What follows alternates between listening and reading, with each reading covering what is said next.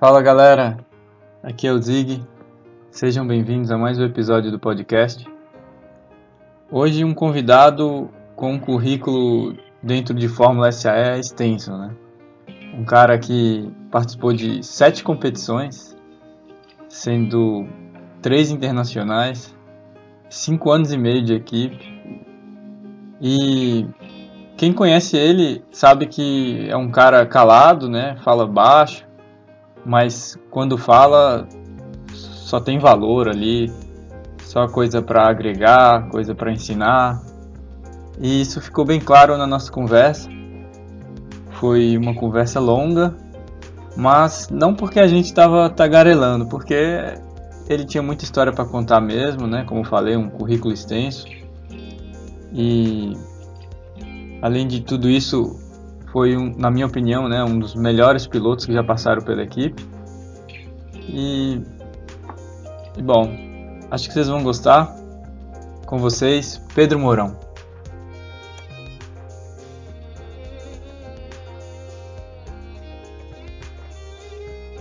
Fala, Mourão. Fala, Zig, bom demais? Tranquilo, e você? Tudo certo, graças a Deus. Tava lá em São Gonçalo?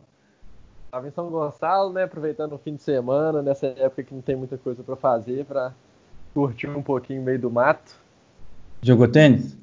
Joguei tênis. Bom, bom, isso aí. Tapa no meu pai esse fim de semana. Comeu doce?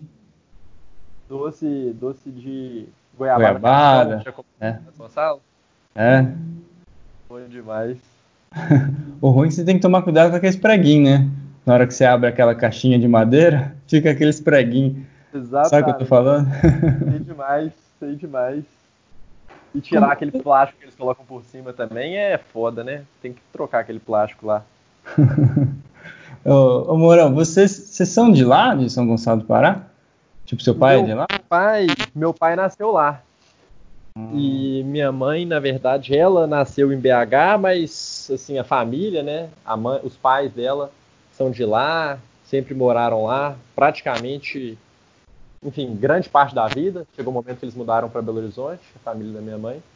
Mas até hoje minha avó mora lá, tenho primos, é, alguns primos mais distantes moram lá, os de primeiro grau moram aqui em BH, mas a gente está sempre indo lá também, ver o resto da família. Mas o, você foi criado aqui? Você sempre morou Eu aqui? sempre morei aqui, é. E, e, o seu pai fica lá durante a semana ou só no final de semana? Agora, tanto meu pai quanto minha mãe eles estão aposentados, né? Tem, acho que tem uns dois, três anos mais ou menos. Então, eles meio que ficam sem rumo. Tá com vontade de ficar lá, ficou uma, duas semanas lá, aí fica com saudade de mim, passa uma semana aqui comigo, aí cansa de Belo Horizonte, volta para lá, ficam nessa. É. Bom. E, e você tem primo em Divinópolis? Eu tenho meus primos de primeiro grau, por parte de pai, eles moraram em Divinópolis, assim, grande parte da vida, mas hoje em dia eles moram em BH. Eles ah, mudaram. Ah. Mas você ia, você ia muito lá, né, em Divinópolis, sim? Divinópolis eu vou com uma certa frequência. Sempre que eu estou em São Gonçalo, assim, junto com meus amigos de lá, e aí a gente vai para Divinópolis, às vezes para ir para um bar, para um negócio assim, porque lá em São Gonçalo mesmo não tem muita coisa para fazer, não. Ou então, às vezes, vou com meu, meus primos também, que moraram lá, né? Moravam lá até algum tempo atrás. Então, sempre estamos lá também. Legal. Oh, e você é, tá escutando aí os podcasts? Você escutou todos já? Ouvi todos, ouvi todos, doido demais. Mais doido de todos é ouvir as histórias que eu não tinha nem ideia, mesmo fazendo parte da equipe por alguns bons anos, em muitas competições, nunca, nunca tinha ouvido várias coisas que foram faladas lá, inclusive ouvi um negócio que o Robin falou do, da parte do, de um problema que ocorreu, eles ligaram, o, alterna, alternador estava ligado de determinada forma que o carro ficava ligado com a chave geral desligada, né? É. Você tá lembrado disso? E eu lembrei demais que isso aconteceu em Michigan. E aí eu falei, porra, velho, não é possível que a gente perdeu esse conhecimento e aconteceu de novo, tipo, sei lá, sete anos depois, oito anos depois. Tava oh, pensando. Tá vendo? Isso aí dá raiva, né? Quando você pensa, oh, dá raiva demais. é. E você ficou surpreso, você foi indicado? Fiquei. Eu tava esperando que em algum momento eu ia ser indicado por alguém, talvez depois de uns 30, uns 30 episódios aí, mas eu ainda não estava esperando não. Mas você sabe que você foi a primeira pessoa que foi indicada por duas pessoas. Ah, é? Como assim? é verdade. Porque eu, eu entrevistei a Bianca, que foi quem te indicou, né? Acho que ela conversou com você. Sim, a Bianca veio falar comigo. É, ela é a, é próxima, da semana que vem. De sábado, é, de sábado, de sábado, né? A galera vai estar escutando isso depois, mas. É, e, e no dia seguinte eu entrevistei o Marcelo, e o Marcelo te indicou também. Ai. Olha só, velho. E foi tipo no espaço de 15 minutos assim que eu recebi a mensagem dos dois. Que os dois preferiram me, me falar por mensagem. Aí eu falei, eu, aí eu falei com a Bianca, a Bianca pode escolher outro então, porque. né, aí, aí, a Bianca já escolheu outro, já, já vou fazer contato com a pessoa. Gosto Mas... muito desses dois aí. De todos, uhum. né? Mas do Marcelo e da Bianca. E então se apresenta aí, cara. Fala aí pra quem não te conhece, seu nome, quantos anos você tem. Você já falou de onde você é, né? Mas quantos irmãos você tem, se você tem. É... Fala um pouco mais sobre você aí. Então, meu nome é Pedro Mourão, tenho 23 anos, faço 24 sábado que vem, no dia que o episódio da Bianca ir for ao ar. É... Dia 2 de maio? Dia, dia mais 2 do ano. ah, maio. esqueci. é, é. E... Bom, muita gente me conhece como Mourão, né? Tem inclusive algumas pessoas da equipe que nem sabem que meu nome é Pedro. Até porque são muitos Pedros que já passaram pela, pela equipe. É, não tenho irmão, sou filho único aí. Até que meus pais queriam mais uns, mais uns bagunceiros aqui, mas não deu certo, não aconteceu. Então sou só eu aqui em casa. E. Bom, acho que é isso. Eu sempre quis fazer engenharia mecânica. Acho que já tive alguns momentos aí, algumas, algumas, alguns vales aí, né? Alguns momentos que eu quis fazer outra coisa, mas assim, acho que desde que eu sou pequeno eu falo em engenharia mecânica e aqui em casa tanto meu pai quanto minha mãe são engenheiros, então acho que veio, veio um pouco também dessa, dessa criação que eu tive. E se concretizou, né? Foi um sonho que se concretizou. Eu me formei no, em dezembro de 2019, agora há pouco. Parabéns. Mês passado, valeu. Uhum. E, e, é isso, fiz parte da equipe entre 2014 e, vamos falar aqui, 2018, né? Apesar de eu também ter ido para a competição de 2019 em, em, em, Michigan, mas eu fui um membro efetivo, assim, né? 14, 15, 16, 17, 18 eu fiz meu intercâmbio, mas eu ainda estava ativo e e 19 fui para minha última competição como, como membro. Cinco anos. Sim, eu diria cinco anos. Bastante, hein, mano? Contando algumas partes mais distantes, né? Agora no finzinho, tava fazendo estágio. Não, fase... mas conta também. Mas, mas, conta também, né? Lógico. E, e você lembra é, o momento que você decidiu fazer engenharia mecânica e, e, e no Cefet, sim? Você, você já sabia? Você queria qualquer um em BH ou você escolheu o Cefet mesmo? A parte de engenharia mecânica, eu sempre falei, eu, eu, acho que eu nem tinha muito fundamento, não, mas quando eu era criança, brincando de carrinho, é, vendo meu pai também fazer muita coisa relacionada à mecânica, eu sempre gostei. Então sempre falei, desde pequeno, que eu ia fazer engenharia mecânica. Agora, a parte do Cefet, não foi algo muito. Não escolhi, não, falar assim. Eu chegou no meu terceiro ano, fiz vestibular aí, né? Assim, fiz o Enem, vestibular das principais faculdades, do Cefet, da PUC, de algumas outras. E, bom, o Cefet foi que eu passei, não passei no FMG, que eu acho que era a minha primeira opção. Na verdade, minha primeira opção era os vestibulares militares, né? Mas não passei também. Mas aqui. Qual, o ITA-IME? ITA-IME, exatamente. Fiz esses vestibulares, não passei pra, nem pro ITA, nem pro IME. Pro IME até que eu passei perto, mas não se concretizou. E passei no Cefet, passei na PUC também. E na época escolhi o Cefet por acho que primeiro por ter um ensino público, por ser um ensino público, né? Uhum. E de qualidade. Acho que são esses dois motivos. que me fizeram ir para o Cefet, não talvez para uma outra federal do, do interior, por exemplo, que eu hum. poderia ter ido com a minha nota. Bom, bom. E você está trabalhando agora? É, tô, tô trabalhando, tô trabalhando na RH Magnesita. Ah, Conhece? Legal. Conheço, lógico. É no, em Contagem, perto do Cefet ali, né? É, pertíssimo do Cefet. É, eu tinha um, um, amigo que trabalhou muitos anos lá. Tem ainda, né? Só que ele saiu de lá. E, e você fez estágio na CEMIG, aí seu estágio acabou, aí você não renovou, não, não rolou de ficar lá? Meu, isso, meu primeiro estágio foi na, foi na CEMIG. Antes da CEMIG eu trabalhava, eu era monitor no, no Bernoulli, desde 2014. Aí, quando eu passei para ser estagiário na CEMIG, eu deixei de ser monitor, aí virei estagiário na CEMIG, acabou o tempo, eu estava indo fazer meu intercâmbio. Fiz estágio no segundo semestre de 2017 e 2018, logo no primeiro semestre, eu já, já tinha planos de ir para fora, né?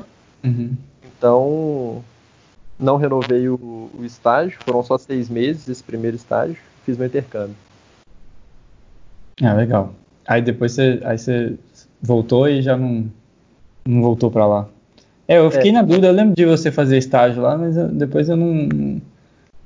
Eu, eu também não sei porque eu achei que em algum momento você passou pela Fiat, não, né? Pela Fiat, não. Eu, eu saí da, da CEMIG e fui fazer meu intercâmbio. Aí no intercâmbio, nos seis primeiros meses, foram só, só, só faculdade, é, fiz algumas matérias, e no segundo semestre eu fiz um estágio durante o intercâmbio. Na Bosch? Na Bosch, exatamente.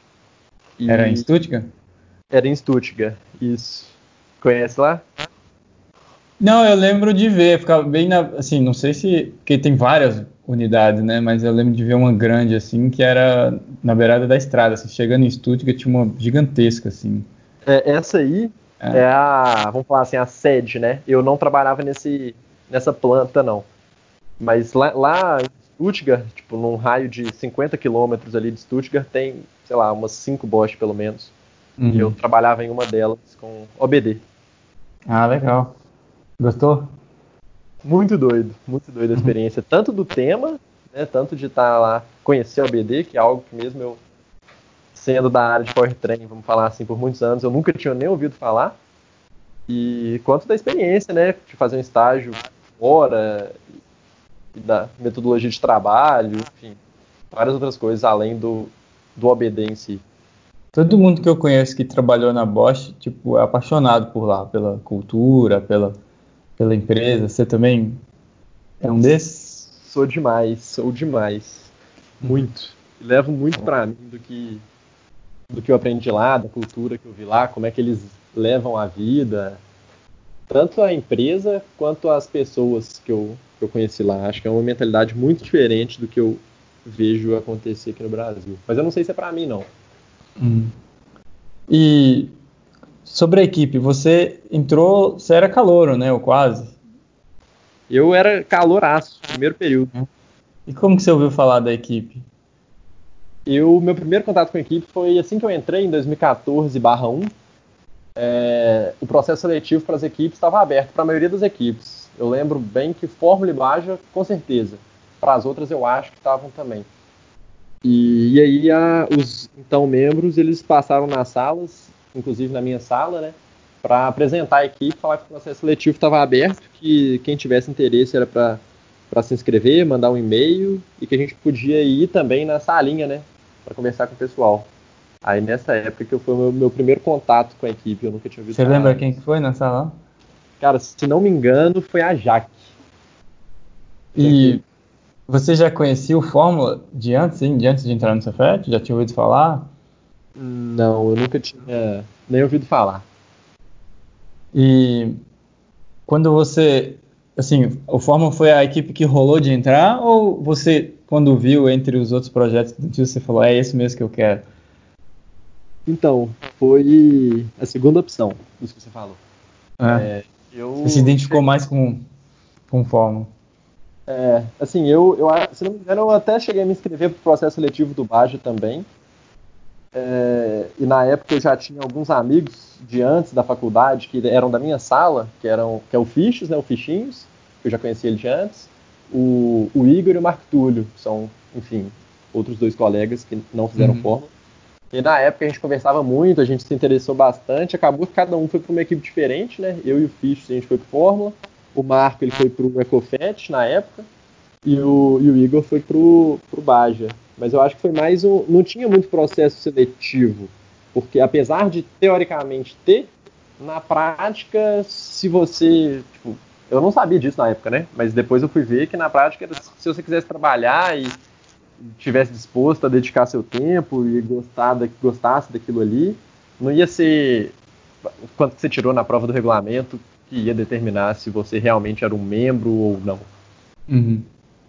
Mas você fez a prova?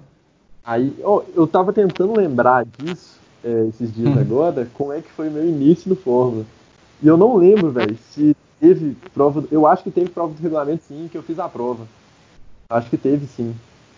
É, que a gente fez na época. Eu acho que eu não cheguei a fazer a do Baja, que eu fiz a do Fórmula, eu passei, acho que a do Baja seria, tipo, sei lá, na semana seguinte. E eu. Aí, tipo, eu tinha passado na que eu queria mais, que era o Fórmula. Então, aí eu já abri mão das, da, das outras. E você lembra a, a, primeira impressão que você teve, assim, tipo, você, provavelmente a primeira impressão foi da apresentação lá, mas depois que você entrou na equipe mesmo, oficialmente, ou esperando o resultado, não sei, você lembra de, da, primeira experiência sua, talvez uma reunião ou alguma coisa que pediram para você fazer lá na oficina? lembro. Eu lembro de. Acho que a primeira imagem que eu tenho assim com certeza não foi a primeira coisa, né? Mas a primeira imagem que eu tenho assim na minha mente, que marcou um pouco mais, foi um workshop de motores que a gente teve ali, onde hoje ali é aquele laboratório de motores, né? Na antiga salinha, naquela área em comum ali, tinha um motor lá, um motor aberto. Era, não lembro qual motor, mas não era o do Fórmula não. Algum daqueles motores que ficavam lá. Uhum. E aí o Yuri, o Calegari, o Álvaro e, enfim, os membros da equipe estavam apresentando para os calouros o que era um motor, era um workshop de motores. E eu perdidaço. Tem até umas fotos dessa, dessa, desse workshop aí, o Yuri com o cabelão, e, e, eu com a cara de perdido, sem entender nada que os caras estavam falando, eixo virabrequim, eu não sabia que era eixo virabrequim. E como é que você pergunta? Os caras estavam falando toda hora, ah, porque aí o virabrequim, não sei o quê, os caras eram íntimos do, do tal do virabrequim. Uhum.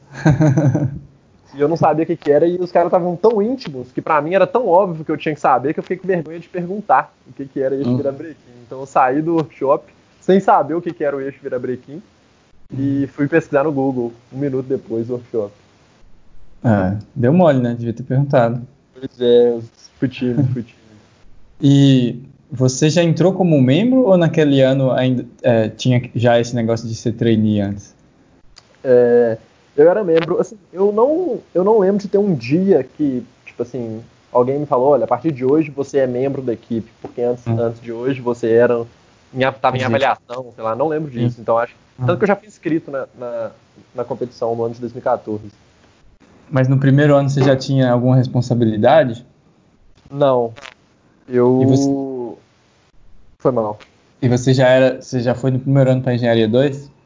Fui para engenharia 2 eu não tinha muita noção na época se era isso que eu queria. Para mim, transmissão, eu não sabia nada, suspensão. Acho que transmissão e suspensão eram as duas coisas que mais me saltavam aos olhos, só porque acho que é algo que você ouve falar, né? O que, é a uhum. suspensão de um carro? Todo mundo sabe o que, é. Agora, no, na época eu lembro que eu não tinha uma preferência. Eu lembro de eu conversando com o Aires. Ah, e aí, o que, que, você acha? Já aria um ou dois? Eu só sabia que eu não queria a três. Uhum. Agora, do resto, Queimei minha língua, porque uns anos depois, hoje eu acho que eu sou apaixonado pela engenharia 3. E, assim, te colocaram na 2 ou deixaram você escolher? No, eu acho que acabou que eu fui. O Calegari e o Álvaro eram os dois membros da Engenharia 2. Só tinha dois membros na, quando eu entrei na equipe. No ano da temporada de 2014, né? Aí depois, além dos calouros. E o Calegari, que era o chefe, eu fiquei mais próximo dele. Então acabou que. Eu não lembro se era. Não sei se foi porque. Acho que foi porque os horários que eu tava lá meio que coincidiam com os horários que ele tava. E aí ele foi me ensinando um negócio, eu ajudava ele num negócio aqui, num negócio ali. Aí quando eu vi, eu já estava mais na engenharia 2, aí tinha uma reunião que a gente tinha que falar se a gente queria, o que, que a gente queria. Eu falei, ah, é a 2 então. Mas eu não tinha muita certeza se era é. isso, não. É porque tinha que escolher um, né? Tinha que escolher uma. Entendi. E, e como foi seu primeiro ano, assim? É, eu já vi aí, né, você já mencionou, bons veteranos você teve, né? Bons veteranos, sem dúvidas. Eles Não. te puxaram, assim, te, te ah, como é que eu falo? Te apoiaram muito? Isso foi determinante até para você querer continuar? Sim, eu acho que eu desde o início eu me apaixonei pela ideia de, de fazer um carro. Eu acho que isso era o mais legal, fazer um carro de corrida, que é algo que parece muito distante, né? Quando você entra na faculdade de engenharia mecânica, acho que a visão que uma pessoa de fora tem, ah, o cara vai sair de lá, quando o carro, meu carro estragar, eu vou ligar para ele para ele vir aqui arrumar. Acho que muita gente até hoje tem essa visão ainda de engenharia mecânica. E para mim era algo tão distante, falar assim, nossa, velho, tô construindo um carro. E eu vi, tipo, porra, no primeiro período eu posso entrar num negócio e constrói carro, velho. Eu sou um, tipo assim, completo ignorante no assunto. Como assim? Então eu achava muito prazeroso e muito doido ficar lá e vendo a galera mexer e fazer, usinar a peça e montar a suspensão aqui e tá dando interferência, então vamos ter que ou mexer no projeto, enfim. Então acho que eu nunca, eu sempre quis ficar lá, sempre fiquei lá até muito tarde. Acho que tanto eu como os meus contemporâneos aí de, da época de calor, né, o, o Fish, o Soares, o Vitinho, a gente e todos os outros, a gente ficava muito lá na salinha. Então acho que por isso os veteranos nunca foram, nunca cobraram que a gente estivesse lá tantas horas. Eles sempre deixaram muito claro, bem claro para a gente que não era o número de horas. Se eu ficasse lá 19 horas estava ruim, se eu ficasse 21 estava bom por semana. Nunca, nunca teve isso. Eles sempre deixaram a gente bem à vontade e tipo, é bem marcante para mim o Yuri falando que eu tenho que estar tá lá porque eu quero estar tá lá, porque eu sou apaixonado com aquilo e não porque eu tenho um chefe chato que manda eu ficar lá até o ponteiro do relógio virar. Hum. E naquele primeiro ano você já pilotou o carro, não? Não, não. Isso, meu sonho era ver o carro andando, né? Assim, falei, uhum. porra, se for um carro, deixa eu ver então, liga o carro e anda. Era o que eu queria falar para eles, né? Era o meu sentimento. Mas eu fui ver o motor ligar muito tempo depois. Eu fui ver o motor do carro ligado fora, né? Na bancada, já era tipo, eu entrei na equipe, não lembro, abril, maio, bem no início, assim. E eu fui ver o motor ligar, tipo, uns três meses depois e, era meu sonho ver o, o, som, né, o barulho do motor. Uhum. E você entrou no começo do ano, deve ter sido março, abril, e a competição seria novembro, provavelmente, não sei, mas aí o, o carro tome, começa a tomar forma, né? Igual você falou, o motor ligar mais pro meio do ano, né? Isso, foi, foi mais, mais pro meio do ano e mais, acho, eu diria até bem perto do final. Eu lembro que nesse ano, a engenharia 2, o que o gargalo foi a transmissão, o gargalo para o carro andar. Uhum. o carro estava pronto, só que as peças da, da, da transmissão atrasaram para chegar da usinagem. Atrasaram tipo, muito. Eu acho que quando chegaram, ainda chegaram com umas tolerâncias é, erradas e, e a peça teve que voltar. Não lembro muito bem, mas atrasou bastante. Então o carro foi andar tipo lá para outubro. A competição era em novembro, algo do tipo. Uhum. E então eu demorei muito para ver para ver sonho realizado de ver o carro andando. E na época ir pro teste não era assim, hoje em dia, acho que até Quem quiser, né? Isso, só colar, né? É, só vai lá e ver. Na época era tipo assim, tinha o carro do Yuri, eu lembro que o carro do Yuri é, tinha é, o guincho, né, para puxar a carretinha que levava o forno, e tipo assim, tinha que combinar para dar certo de ter mais um carro para ir pro teste. Eu lembro que o, o, o Danimal é, também muitas vezes ia no carro do, do Danimal. E, e assim, só cabia no carro do Yuri ali, o Yuri mais uns dois, e no outro carro mais umas quatro pessoas, e eu era calorão, né? Eu não, não tava na equipe de testes, nenhuma delas. Então eu não vi o carro andando antes da competição. Em nenhum teste. Ah, você não viu? Eu vi por vídeo e tudo mais, que o pessoal mandava. Mas eu não fui, se eu me lembro bem, eu não fui em nenhum teste. Caramba. E você ficava e frustrado com isso ou você entendia, assim? Não, nossa, eu ficava zero frustrado. Eu ficava. O pessoal tava no teste, eu ficava lá na porta da, da oficina de braços cruzados, talvez fazendo alguma coisa da faculdade ali no meu computador, esperando a hora dos caras chegarem para eu ver como é que o carro tava, para eu ver vídeo. E, tipo, Nesse ano aí. Pode falar, desculpa.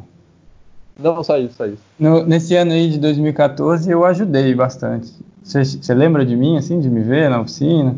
Lembro muito. É? Lembro. Foi o ano que você fez o projeto da Asa, né? Junto com é. o não sei se chama Sim. a gente, foi até comentado aí em alguns podcasts aí pra trás. Do Yuri, é. é. Mas eu lembro de que a gente até teve alguns problemas que a gente, como foi o primeiro ano que, que teve asa, né? Eu lembro que até assim, pouco tempo antes da competição ainda tinha uma discussão se a gente ia ou não com a asa, né? E eu lembro de você falando, olha, a gente tem que ir, porque é um desenvolvimento do projeto, né? Talvez a primeira asa não vai ser a asa perfeita, mas com certeza ela vai contribuir muito para a gente ter uma asa bem, bem melhor e tal, um projeto muito mais robusto nos próximos anos. E a gente teve problema com fixação, que a asa, eu acho que a primeira fixação ela não, ela não fixava os seis eixos, né? Os três eixos de translação, os três de rotação. Uhum. E aí a asa tinha algum grau de liberdade, não me lembro qual, acho que ela caía para trás, assim. É. Dependendo do movimento, assim. Aí arrumou isso, aí foi testar, aí acho que a asa, por causa do downforce, né?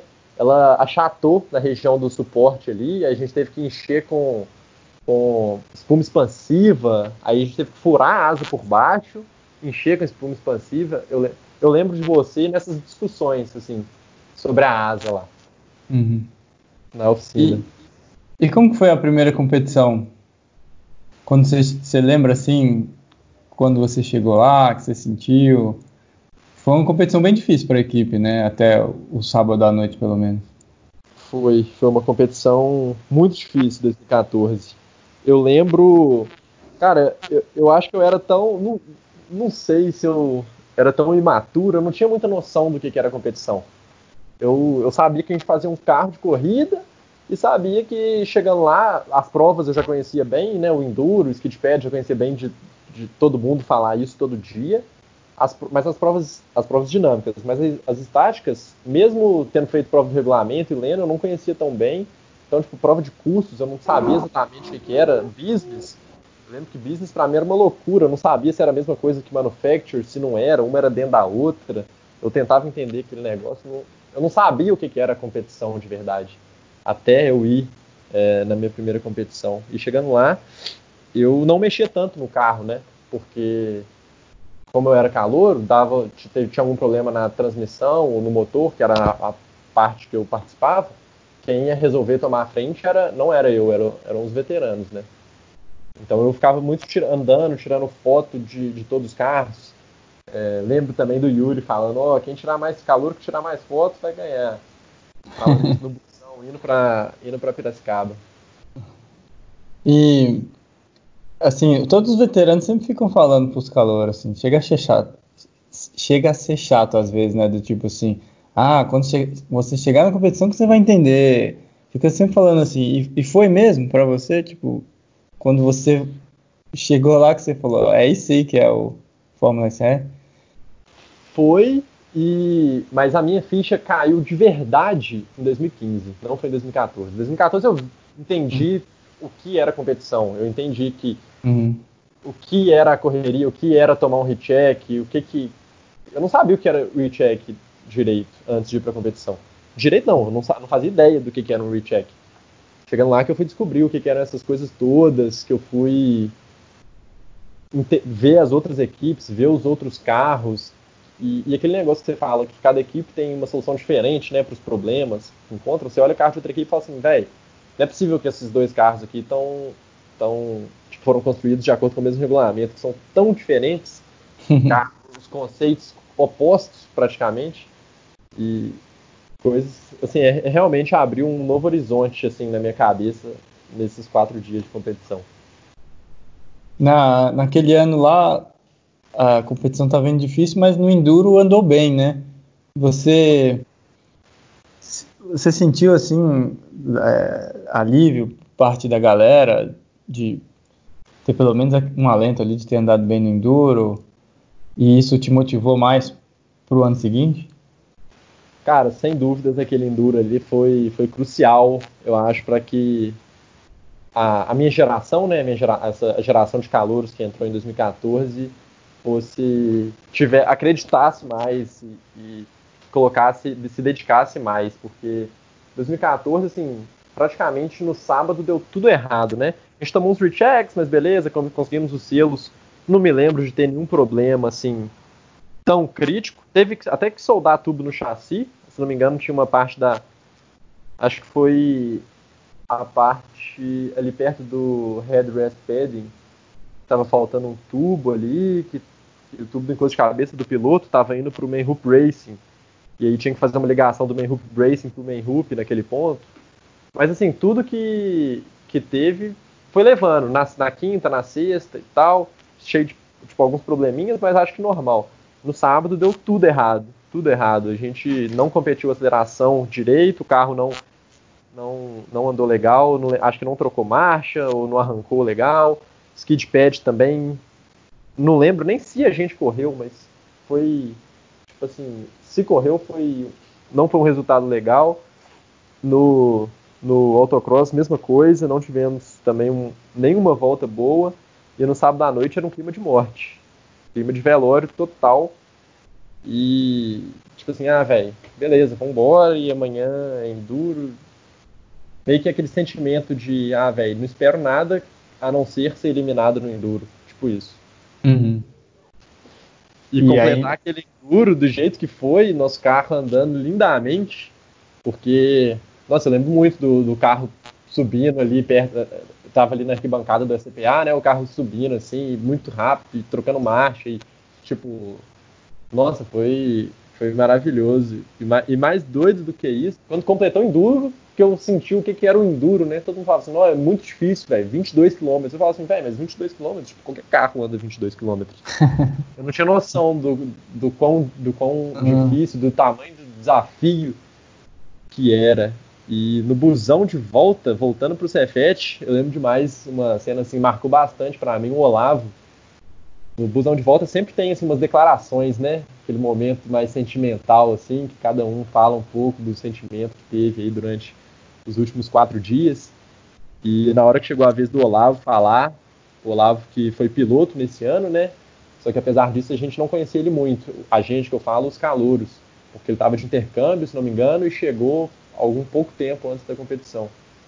E ele falando que o carro estava no enduro, estava muito bom e que ele nunca tinha pilotado um carro com a suspensão tão estável e tão na mão igual estava. E o Danimal ouvindo isso e chorando e aos prantos lá dentro do ônibus e eu chorando pra caralho também.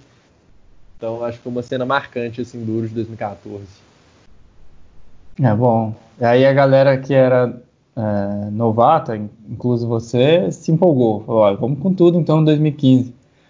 Exato, Sim. eu vi, falei, caramba, é possível, né? Tipo assim, nosso projeto não é um, um fracasso total, não, a gente não perdeu um ano. Não. Acho que o sentimento foi mais ou menos esse. E aí como que foi, foi o ano seguinte? pensou, não. Tipo, eu acho que eu não pensei nisso na época. Só sentiu, né? cabeça. Senti, exato. E, e como foi o ano seguinte? Aí você já assumiu uma, um, algum projeto, uma responsabilidade? 2015 foi. Eu virei chefe da engenharia 2 mais ou menos no meio da temporada. Você foi igual o Robin, então, você foi de calor a chefe. De calor a chefe e eu, eu não estava entendendo nada. Pouco tempo atrás eu não sabia o que, que era eixo virabrequim. e... o, o que aconteceu. Como... Pode falar. Como que foi o ano? Conta mais aí.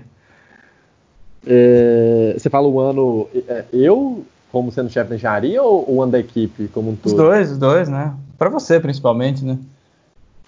Pra, eu, o fato de eu virar chefe foi assim, sempre no, no, fim do ano, né? No fim da, na verdade, no início da temporada do seguinte, tem aquela reunião em que define os novos gerentes e tudo mais. E, e o Calegari era o chefe da Engenharia 2 e ia continuar sendo chefe da Engenharia 2 aí pro ano de 2015. A Engenharia 2 era só o Calegari, tirando os calouros, era só o Calegari e o Álvaro. E o ano de 2015, acho que o Calegari estava bem exausto de tudo que aconteceu em 2014, porque o Álvaro ele era responsável pela transmissão e o, e o Calegari pela todo o resto de powertrain, né? todos, tipo, o, a parte de admissão, de escapamento, de arrefecimento, de alimentação, tudo era então era pro Calegari. Então acho que ele se foi um ano assim que ele se dedicou muito e se não estou achando a palavra certa para falar, mas assim, isso custou foi desgastante, né? Grande. Exato, ele se desgastou muito, essa é a palavra. E aí ele começou o ano de 2015 também como, como chefe da Engenharia 2, e ele estava tomando conta de todos os projetos, eu estava no arrefecimento na época, mas assim, ele que tinha que tomar a frente de tudo praticamente. Então, e acho que chegou a hora dele passar a bola, né, dele se dedicar ao, ao, aos, enfim, pensar em fazer estágio, em formar, em fazer as matérias, que ele já estava no fim do curso dele também.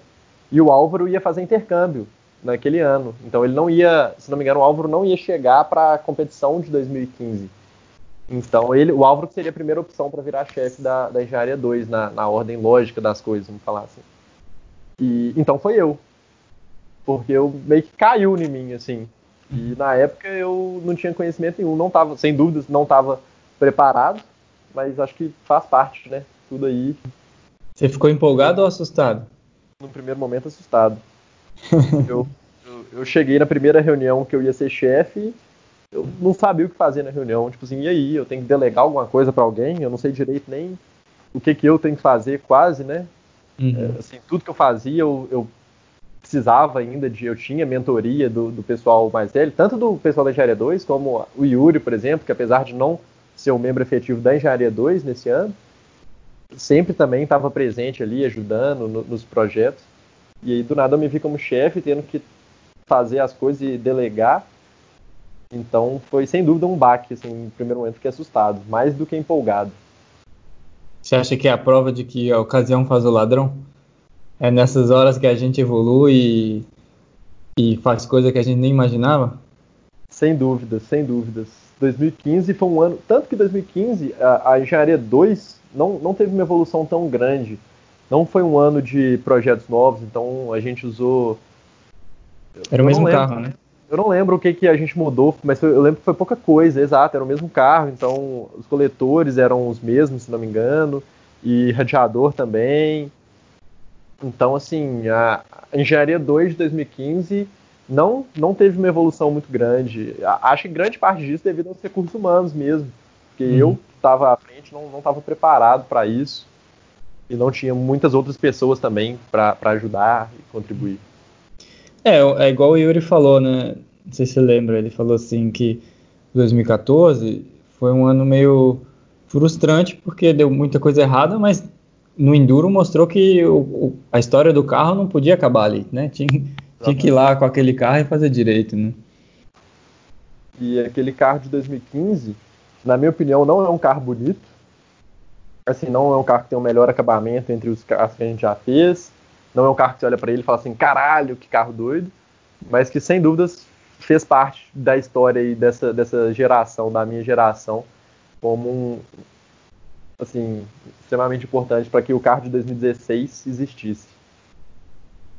Eu, eu vejo, não sei se você concorda, me dá sua opinião aí. Eu vejo que em 2015 ele teve, né, a competição foi traumática, a gente já vai falar disso, mas foi um ano decisivo aí no, na história da equipe, porque entrou muito calor bom e ficou alguns veteranos bons de 2014 para para como é que fala? Puxar esses calouros bons. Uhum. você vê assim também? Você sente isso? Tipo você acha que eu estou viajando ou faz sentido? Não faz acho que faz bastante sentido. Eu lembro muito que tinha assim as pessoas que eram da equipe os veteranos eram tipo, na minha cabeça pelo menos ícones assim tinha várias pessoas, né? Mas o, tinha o, o, Igor na ADM, tinha a Sabrine na, na Engenharia 3, o Yuri, capitão e ao mesmo tempo de todas as engenharias, o Calegari, o Álvaro na Engenharia 2, a Jaque, enfim, cada pessoa lá, o, no, na época também já tinha o Thriller e o Amin. Thriller, isso aí. Exato. Eles eram uma, uma, geração entre a minha geração e dessas outras pessoas que eu citei, né? Uhum. E acho que até que foi um processo seletivo que entraram poucas pessoas para a equipe, esse que o, que o Amin e o Thriller entraram. Mas assim, todo mundo para mim, o Danimal na, na, na, suspensão, todo mundo era um, um, ícone ali. Eu não conseguia, num primeiro momento, imaginar o que, que seria a suspensão se o Danimal não existisse mais, se o thriller não existisse mais. O que, que seria da equipe se o Yuri? Na minha cabeça, ó, se o Yuri sair, acabou a equipe. No outro dia uhum. eu vou uhum. embora para casa e outra coisa. E, e aí esse carro, nesse ano você já chegou a pilotar? 2015 eu fui piloto. Foi o primeiro ano que, que eu pilotei. E é... você lembra a primeira vez que você pilotou o carro? Lembro muito, lembro muito. Foi legal? Foi, nossa, assim, não consigo nem, nem falar. Eu tô rindo aqui, velho. É, tivesse vídeo, nossa. Mas foi no primeira vez que eu pilotei, foi no Vale do Sereno. Eu lembro que, sim, claro que acho que o sonho de muita gente ao entrar na equipe é pilotar, né? Em 2014 eu falava assim, ah, velho, quem sabe um dia eu viro piloto, mas assim, algo eu nem cogitava ainda, vamos falar. E eu, eu ainda lembro do. Foi mal sair da sua pergunta um pouco, mas eu lembro do, do Olavo chegando e com uma, uma conversa que eu acho que nem era para eu ter ouvido, talvez, como calouro, mas o Olavo conversando com o Yuri, é, falando que ele estava com medo, com medo não, mas assim, talvez se sentindo um pouco é, fora de contexto, sendo piloto daquele carro, porque foi um ano que ele não estava ativo fisicamente ali, apesar por causa do intercâmbio dele, apesar de que ele ajudava com várias coisas, assim, conversava direto com, principalmente com os membros mais velhos da equipe, é, enfim, eu lembro de eu ouvir nessa conversa do, do Olavo com o Yuri e o meu sentimento era exatamente o oposto, tipo assim, Olavo, por favor, vem cá e pilota. Eu queria, tipo assim, falar isso, sabe? Só que eu não tinha nem coragem de falar na época, né? Quem era eu, um calouro, para entrar na conversa do, do, do, Yuri e do Olavo, que já eram, assim, o, os membros mor, né, da equipe. E, e eu lembro e falar assim, caramba, velho, esse cara é muito foda, o cara é piloto, o cara conhece muito, eu quero, tipo assim, me espelhar, quero, é, é uma das pessoas em que eu quero me espelhar aqui na equipe. E aí, em 2015, quando a primeira vez que eu sentei no carro, eu, eu lembrei exatamente disso. Falando, caralho, velho, um ano atrás eu tava pensando isso e, e, agora eu tô dentro do carro. Foi no Vale do Sereno e, e agora falando da, da minha primeira experiência pilotando, né? Eu tava. Foi um circuitinho lá no Vale do Sereno, assim. Lembro da todo mundo me falando: ó, cuidado, primeira vez, o carro é muito arisco e tudo mais. Tração traseira, algo que a gente não está acostumado, né, nos carros de rua. Pelo menos uhum. eu não estava acostumado.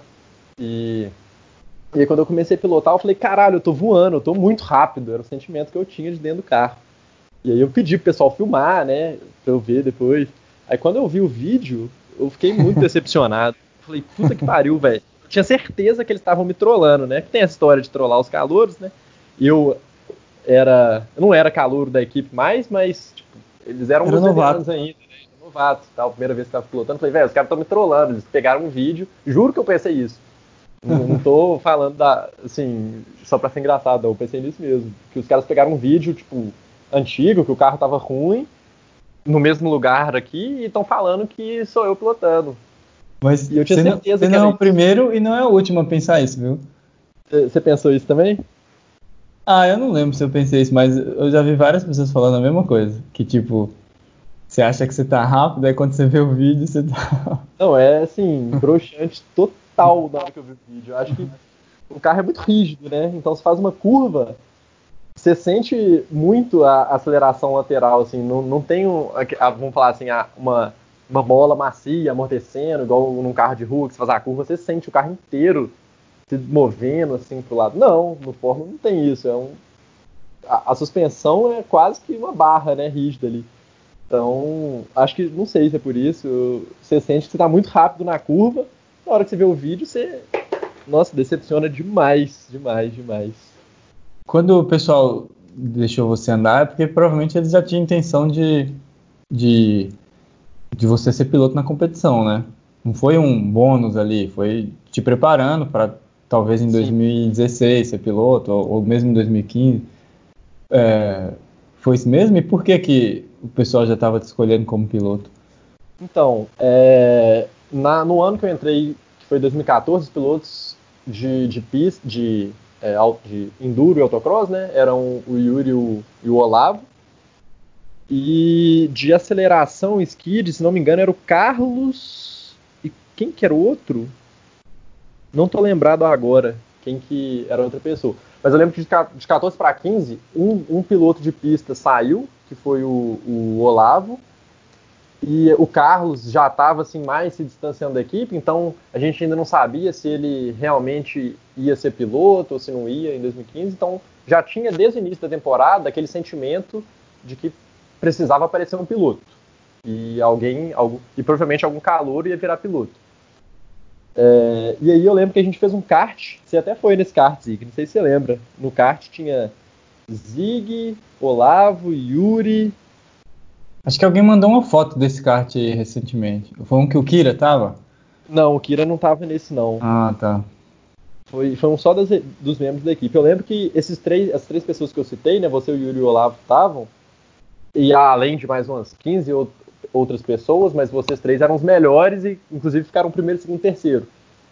E eu fiquei em quarto nesse kart, ao, ao, assim, bem atrás, vocês ficaram brigando, eu fiquei, sei lá, uns 4, 5 segundos para trás. Mas meu tempo de volta, o meu melhor tempo de volta no kart foi bem justo com o de vocês, com o melhor tempo de vocês. Então eu acho que nesse kart, os veteranos, né, as pessoas que estavam encabeçando a equipe, na, na gerência da equipe, talvez tenham pensado que eu poderia ser um, um piloto aí caso surgisse a necessidade e eles já sabiam que a necessidade estava assim para surgir, né? Então, quando eu pilotei a primeira vez, já tinha a ideia já que eu ia ser o piloto da competição, não a certeza, né? Mas esse era o motivo, sem dúvidas, de, de, eu, pilotar na, na, competição. E aí, o, depois que você fez aquele primeiro teste ali, é, que você se impressionou com o carro, depois foi ficando mais natural para você? Você acha que você foi pegando a mão, foi, foi ficando mais à vontade? Nesse primeiro teste, eu ainda não, não fiquei à vontade, era tudo muito. Assim, eu tinha que pensar para fazer tudo, né? Assim, arrancar era um custo. Tipo, arrancar, que é um negócio, tipo, para quem já dirige, já tem carteira, etc. Tipo, arrancar um carro, você tem que fazer isso no mínimo 10 vezes a cada vez que você tira seu carro da garagem. E, e, era um custo arrancar o carro, tipo assim, tudo muito diferente. Aí a, a segunda vez que eu pilotei, e além disso o carro ainda estava com uns problemas, então não era assim, Mourão, vai lá, dá aí cinco voltas. Não era isso, era você arrancar, aí o carro morria, daí a tipo, 10 metros. Uhum. Aí é um custo também para eu conseguir pilotar. E na segunda vez que eu pilotei, que foi quando eu fiquei mais um pouco mais à vontade, assim, que eu consegui pelo menos completar alguma volta, vamos falar, fazer um mínimo, né? Que foi no Expo Minas. Foi o carro estava com problema na bomba de, de combustível. A gente não sabia no momento que o problema era na bomba, né? Mas o, o carro, o Yuri deu algumas voltas no início do teste para ver se estava tudo certo com o carro e aí depois logo em seguida era a minha vez. E quando. E aí eu entrei no carro. E quando apertava um cinto, o carro morria. Aí soltava, aí soltava o cinto, não ligava de jeito nenhum. Aí soltava o cinto, eu saía do carro, ia ver o que que era. Isso passou meia hora, né? Aí o carro ligava, tudo ok. Eu entrava no carro, apertava o cinto, pá, morria de novo. E aí eu tava ficando tenso. Depois que a gente foi ver que era bomba de combustível, né? Que fica bem atrás do piloto, assim. Então quando apertava, meio que deslocava ela um pouquinho assim e forçava o mau contato que, estava acontecendo nela. E, e aí, assim que o carro ligou, que eu consegui. É, que meu cinto foi apertado e o carro não morreu, então eu dei a minha primeira arrancada no Expominas, que é um lugar que já dá para andar um pouco mais rápido e tal. A primeira reta assim era um slalom. Eu fiz um, um gate para esquerda, para direita. No que eu dei o terceiro gate, eu já rodei o carro e parei a assim, acho que não passava um dedo ali entre o, o bico do carro e o meio-fio. Então foi, foi um, até um trauma, assim. Acho que foi o primeiro esculacho que eu ganhei foi, foi esse. Tipo assim, caralho, você tá achando que a primeira vez que você tá andando no carro, você tá achando que você vai Ayrton Senna, meu filho? Se liga, cara. tipo assim, você não sabe pilotar, você não tem noção nenhuma ainda do carro. Vai com calma. É, exatamente. É. Aí. E aí Como... depois. Aí testei mais um pouco e depois disso teve mais um teste. Teve um, aí nesse teste o carro ainda deu muito pau até a gente descobrir que o problema era a bomba.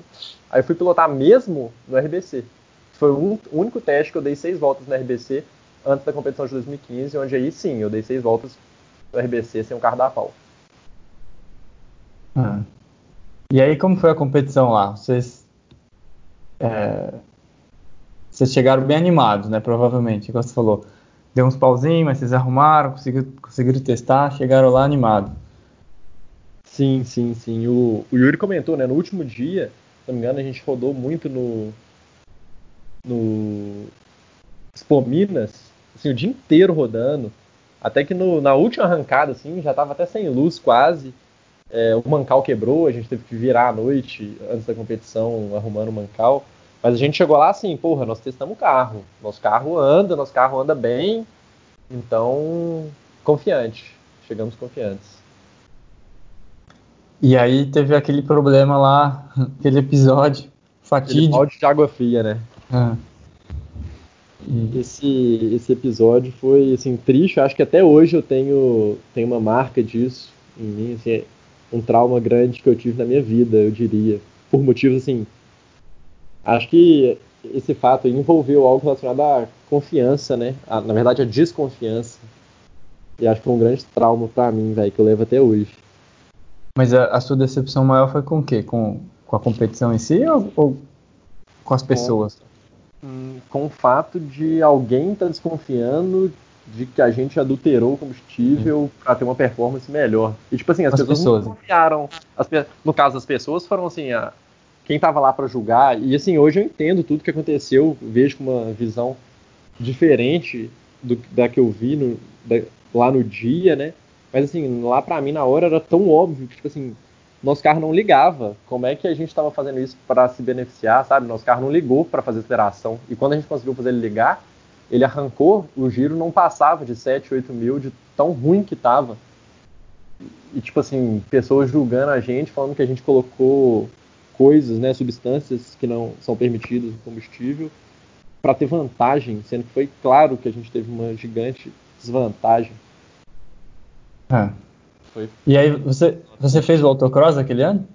Fiz o autocross aquele, aquele ano. Você ficou nervoso? Até.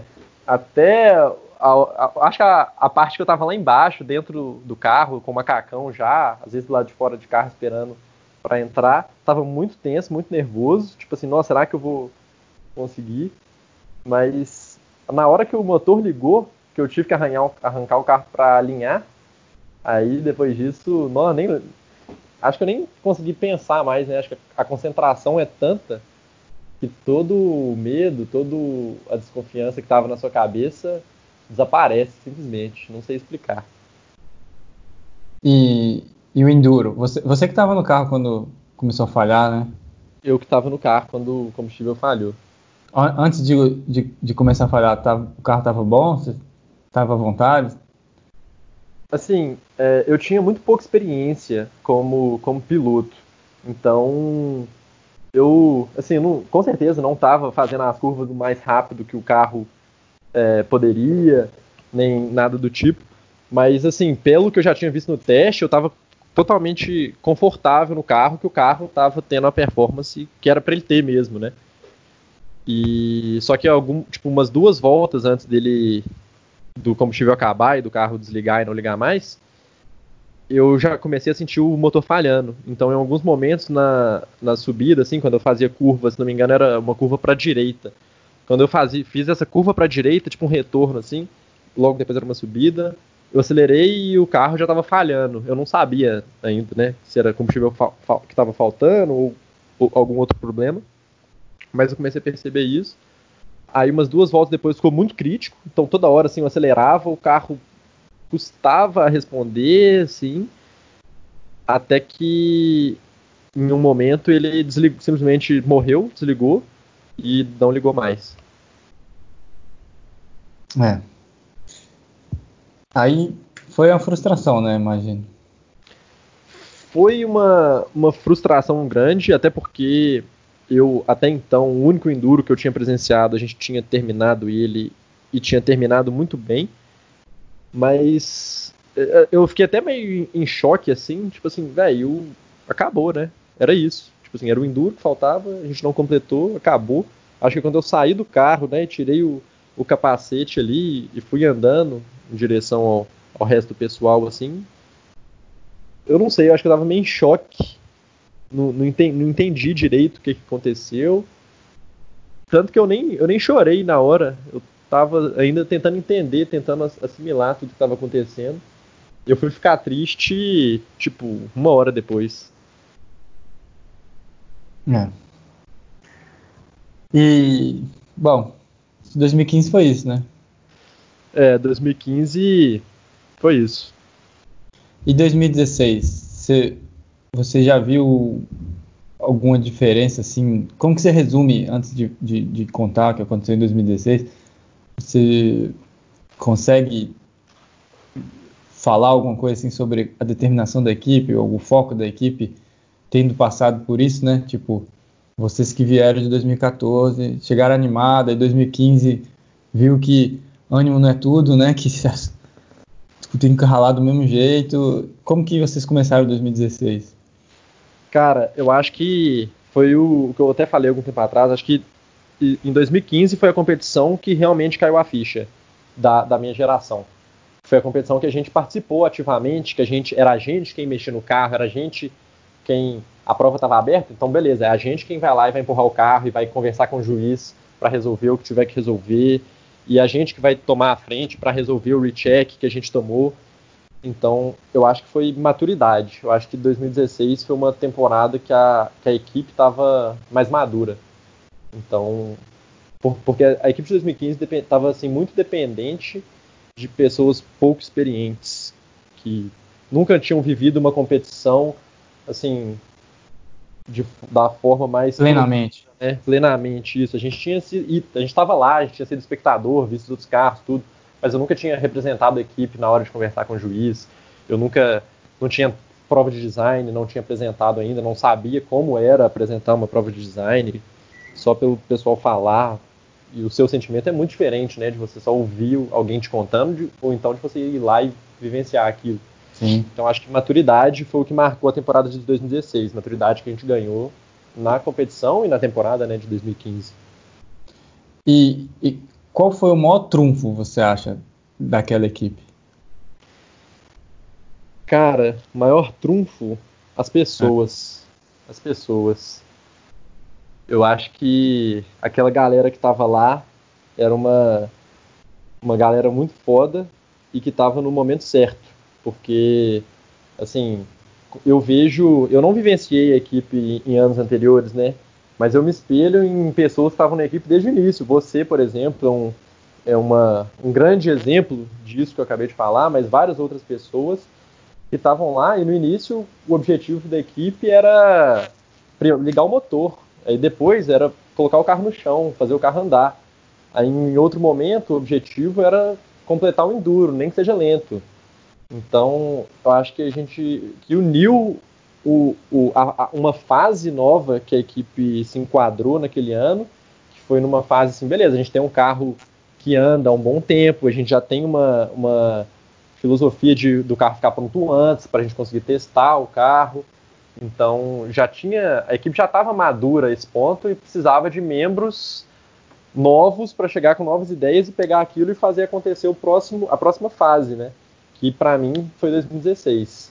2015 talvez poderia ter acontecido exatamente o que foi em 2016, entendeu? Porque eram as mesmas pessoas, mas o momento era outro. Eu acho que o uhum. trunfo foi unir o momento ideal com as, com as pessoas que estavam lá. E você vê aquele ano ali com muito, muito carinho? Você, você acha que foi um dos melhores anos seus? Tal? Para mim foi o melhor ano. É? Melhor ano. É, não tenho nem dúvidas disso. E a, competição foi um, um, o contrário, né, das outras. As coisas deram muito certo em 2016, né? Tipo, é, Cara, as coisas foram eu, fluindo. Eu até falaria essa frase um pouco diferente. Eu falaria que não, não simplesmente que as coisas deram certo, mas que a gente fez as coisas dar certo. Tipo, colocar lógico, lógico. essa frase. Sim, sim, sim. O, o, resultado é responsabilidade. E quando eu falo a gente, não é a gente, tipo, os, o, os membros estavam lá naquele dia, mas cada um que participou e que fez com que, por exemplo, a gente já, já tinha feito uma asa alguns anos atrás, então por causa disso, no ano de 2016, a gente tinha uma maturidade para fazer uma asa, a gente fez uma asa, a gente testou a asa. Enfim, acabou que a gente foi para a competição sem, mas pelo menos a gente foi com a competição com a asa construída e a gente tinha uma justificativa muito boa para ela não estar tá no carro. Uhum. Então, a, acho Não, não, mas eu, eu, eu, disse, eu disse assim, as coisas deram certo por, por porque vocês fizeram mesmo. Igual você falou, né? Não, não quis dizer, vocês deram sorte. Vocês né? não, pô. Você tem que falar isso aí em primeira pessoa. ah, é, nossa. Então, é, fala aí, como foi aquela competição? Eu lembro, assim, foi meio até injustiça e a gente já falou sobre isso sem ser aqui gravando. Mas a prova de design talvez poderia ter sido um pouco mais justa, né? Eu lembro de assistir a sua apresentação antes e eu achei a apresentação muito boa. E a nota foi bem ruim, né? Eu lembro Pô. que eu fiquei no, no, dia lá bem chateado com isso. Chateado não, mas eu achei injusto. É, mas assim, no geral a competição tá vindo muito bem, né? Foi, a competição de 2016 realmente, assim, tudo que, que a gente planejou aconteceu, né? Porque sempre tinha um, detalhezinho, um fusível que queimava, um, enfim, alguma coisinha que, que acontecia, ou até coisa grande, como o que foi em 2015, e atrapalhava o planejamento, né? Em 2016, realmente, assim, foi uma competição lisa, vamos falar assim. E você lembra como que foi é, quando você ouviu lá o resultado final, lá, no, lá na, naquele, não era um palco, eu nem sei o que, que era aquilo, um, era uma tenda, né? Era na tenda ali, onde hoje hum. é Skidpad. Você lembra como que foi quando eles anunciaram? Você, você sabia que ia ser, ficar em terceiro? É, assim, a gente já tinha feito todas as nossas contas, assim, né? Eu tava esperando, tipo, ficar em terceiro. Acho que era o. Eu, eu tava esperando esse resultado, mas na hora que falou, é meio que. Você até arrepia, que é assim, a concretização do que você tá pensando, né? Eu tava esperando ficar em terceiro, vai que chega lá, acontecer alguma coisa, a gente tomou uma punição de não sei o que, ficamos em quinto. Mas na hora que, que foi anunciado o nosso terceiro lugar, eu, assim, nossa, fiquei sem acreditar demais, demais. E eu lembro que a gente estava até mais para trás, assim, na premiação. E aí, para a gente ir lá na frente para pegar o troféu, porque a gente foi, nesse ano, terceiro lugar do Enduro e terceiro lugar geral, né? Então, primeiramente, na hora que chamou a gente para pegar o troféu do Enduro, a gente passou assim, o pessoal da V8 era uns que estavam mais na frente, assim, na premiação. E eu lembro de todo mundo, tipo assim, feliz pra caralho por a gente ter conseguido aquilo. O pessoal da V8, que eu particularmente sou muito próximo dessa geração deles. E isso me marcou muito, assim, sabe? Um, meio que assim, um reconhecimento das outras equipes é, perante o, o Cefet. E foi você que pilotou as últimas, não lembro quantas, mas as últimas voltas do Enduro, né? Você foi o segundo piloto do Enduro. Isso. Você tava tranquilo? Cara, enquanto eu pilotava, assim, eu tinha certeza que a gente ia completar. Certeza. É. Eu, o Yuri até comentou, né, da, da, da, questão dele.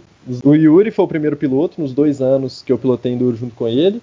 E eu fui o segundo piloto. E ele brincava que ele ia ser o primeiro, porque se desse algum problema na troca de piloto, ele ele já fez a parte dele, ele já pilotou a parte dele, né? Se o motor não ligasse depois, era eu que ia ficar sem pilotar. Então ele até brincava com isso, eu fui o segundo piloto nos dois anos. Mas em 2016, assim, eu tinha certeza que o motor ia ligar na troca de piloto e eu tinha certeza que a gente ia completar aquele enduro. E, e, enquanto eu estava pilotando, assim, a, quando eu tomei aquela bandeira branca, que significa que falta mais uma volta para acabar o enduro todo, eu, eu lembro de fazendo cada, cada curva, assim, sorrindo pra caralho, tipo assim, velho, é isso, a gente conseguiu. E... Você escutou a galera gritando? Não, né? Não escutei. Eu vendo o vídeo assim, acho doido demais, né? O carro fazendo slalom na reta principal e a galera lá no fundo rodando a camisa e cantando. Mas eu só Muito escutei 8.500 RPM ali no meu ouvido. E qual carro que você acha que era mais rápido, 2015 ou 2016? Eu sei que é difícil porque você não entra num, sai de um carro e entra no outro, né? Passa muito tempo entre um outro, mas Sim. você já tinha parado para pensar nisso? Cara, 2015 ou 2016, eu acho que de 2016. Hum. É, por causa. Na reta, na verdade. Na verdade, acho que tanto na reta quanto na curva eram, era o de 2016. Principalmente por causa do, do Ackerman, que foi um projeto que foi alterado de 15 para 16. Acho até que ele foi alterado de novo para 2017. Mas, assim, ao meu ver, teve um ganho muito grande esse projeto aí entre esses dois carros. Oh, legal. E, e aí, quando vocês começaram em 2017, era só alegria, né? Tipo, era um sentimento... Vocês chegaram mais motivados do que em 2015, eu imagino. Muito mais, porque a competição, eu pessoalmente eu tinha dois objetivos para a competição de 2016. Tipo, acho que a, a, equipe passou por várias fases, né, igual eu falei. Então, 2016 não foi um ano que, igual você deu o exemplo da prova de design, que a nota não foi tão legal assim como a gente estava esperando.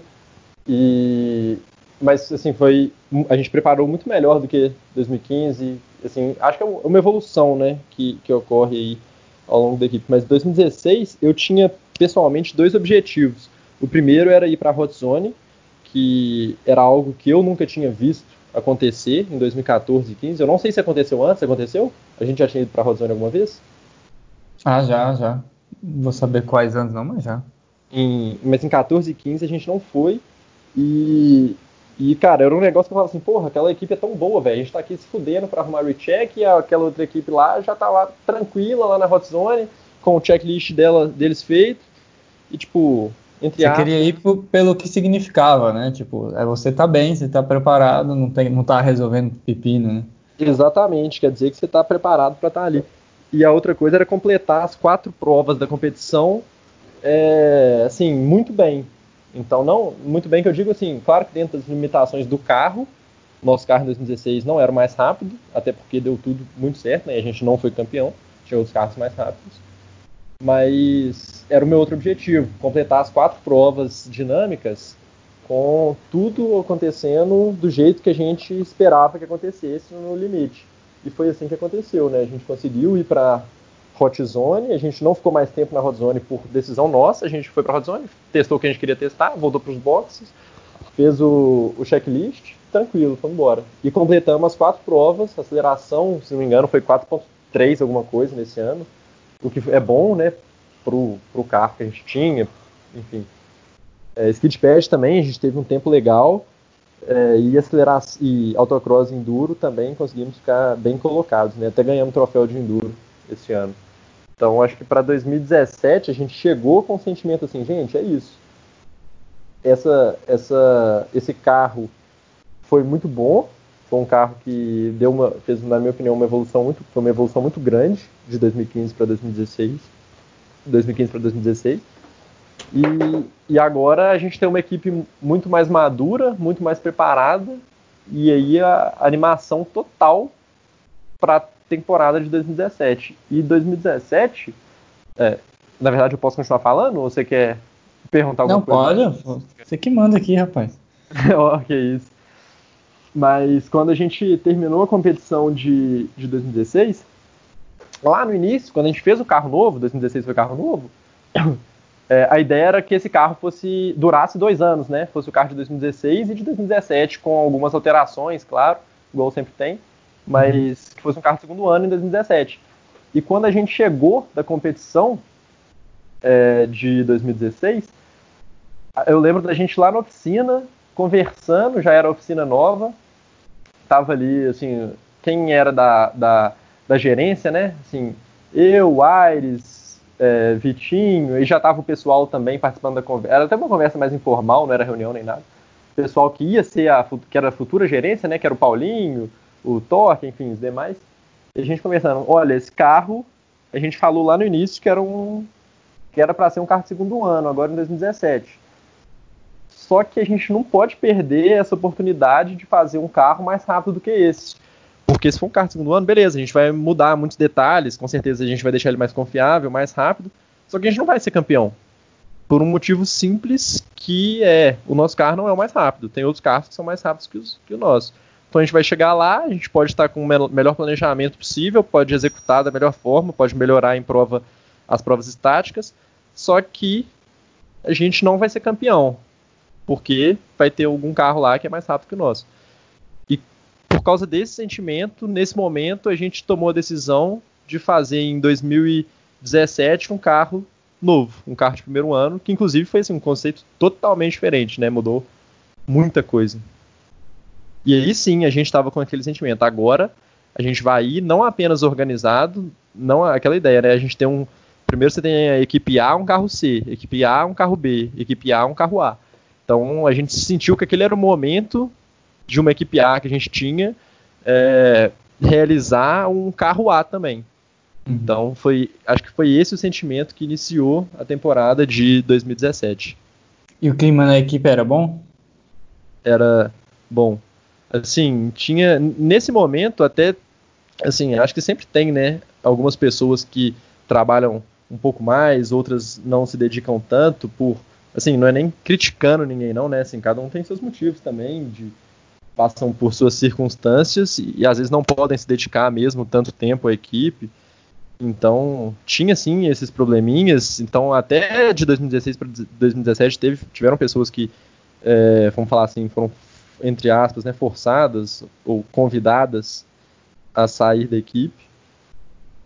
Mas o clima, assim, no geral, era assim sensacional. Eram os meus melhores amigos são esses caras que estavam lá na salinha nessa época. Meus melhores amigos até hoje. E foi um ano assim difícil em relação ao trabalho, tipo, vocês ralaram muito? É, a gente já tá falando de 2017 aqui, né? É. Foi, não, muito muito.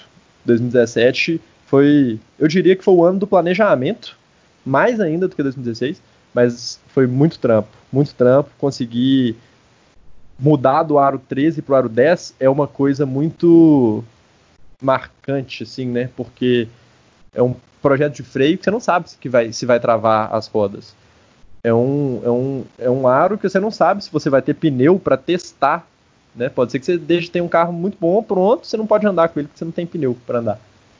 E a gente foi o, o, a segunda vez que a gente foi de asa para competição, né? A gente já tinha feito uma asa em 2016, feito alguns testes, citado alguns dados, mas também foi uma grande mudança o fato da gente voltar a ter asa depois de competir dois anos sem asa. Então traz mais complexidade ao projeto como um todo. E é, acho que foi isso. Você lembra das suas primeiras impressões com o carro? Assim, você sentia que ele era mais rápido? Você sentia que era um carro para ganhar autocross? 2017. Cara, eu sentia que ele era muito, muito, muito mais rápido do que o de, o de 2016. Assim, sem noção a, a diferença. E essa sensação eu tive no primeiro teste, que o carro tava naked ainda, sem encarenagem, sem asa, só, assim, isso, um carro muito mais leve. E assim, fazendo a questão de, tipo, de dirigibilidade, nossa, fazer curva nesse carro era tão fácil fazer uma curva rápida, a mesma curva que eu já fazia ela há muito tempo, estava cansado de fazer esse mesmo circuito, ou muito parecido lá no Expo Minas. Quando eu fiz com esse carro, eu falei assim, caramba, velho, esse carro é cabuloso.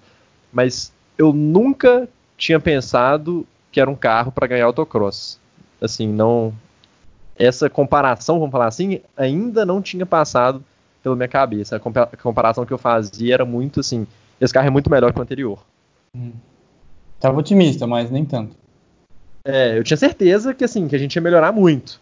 Mas falar que a gente ia ganhar o autocross, eu. Assim, eu não. Não é nem que eu não acreditava, não. É que eu falo assim, olha, eu não sei se é, é, já é o momento, sabe? Talvez ainda seja um, um próximo momento aí. Hum. E aí em 2017, na competição, é, vocês começaram muito bem, né? Foram para Design Finals, ganharam autocross, ganharam aceleração. Uhum. Sábado, no sábado à noite, estava feliz ou triste? Sábado à noite, absurdamente feliz.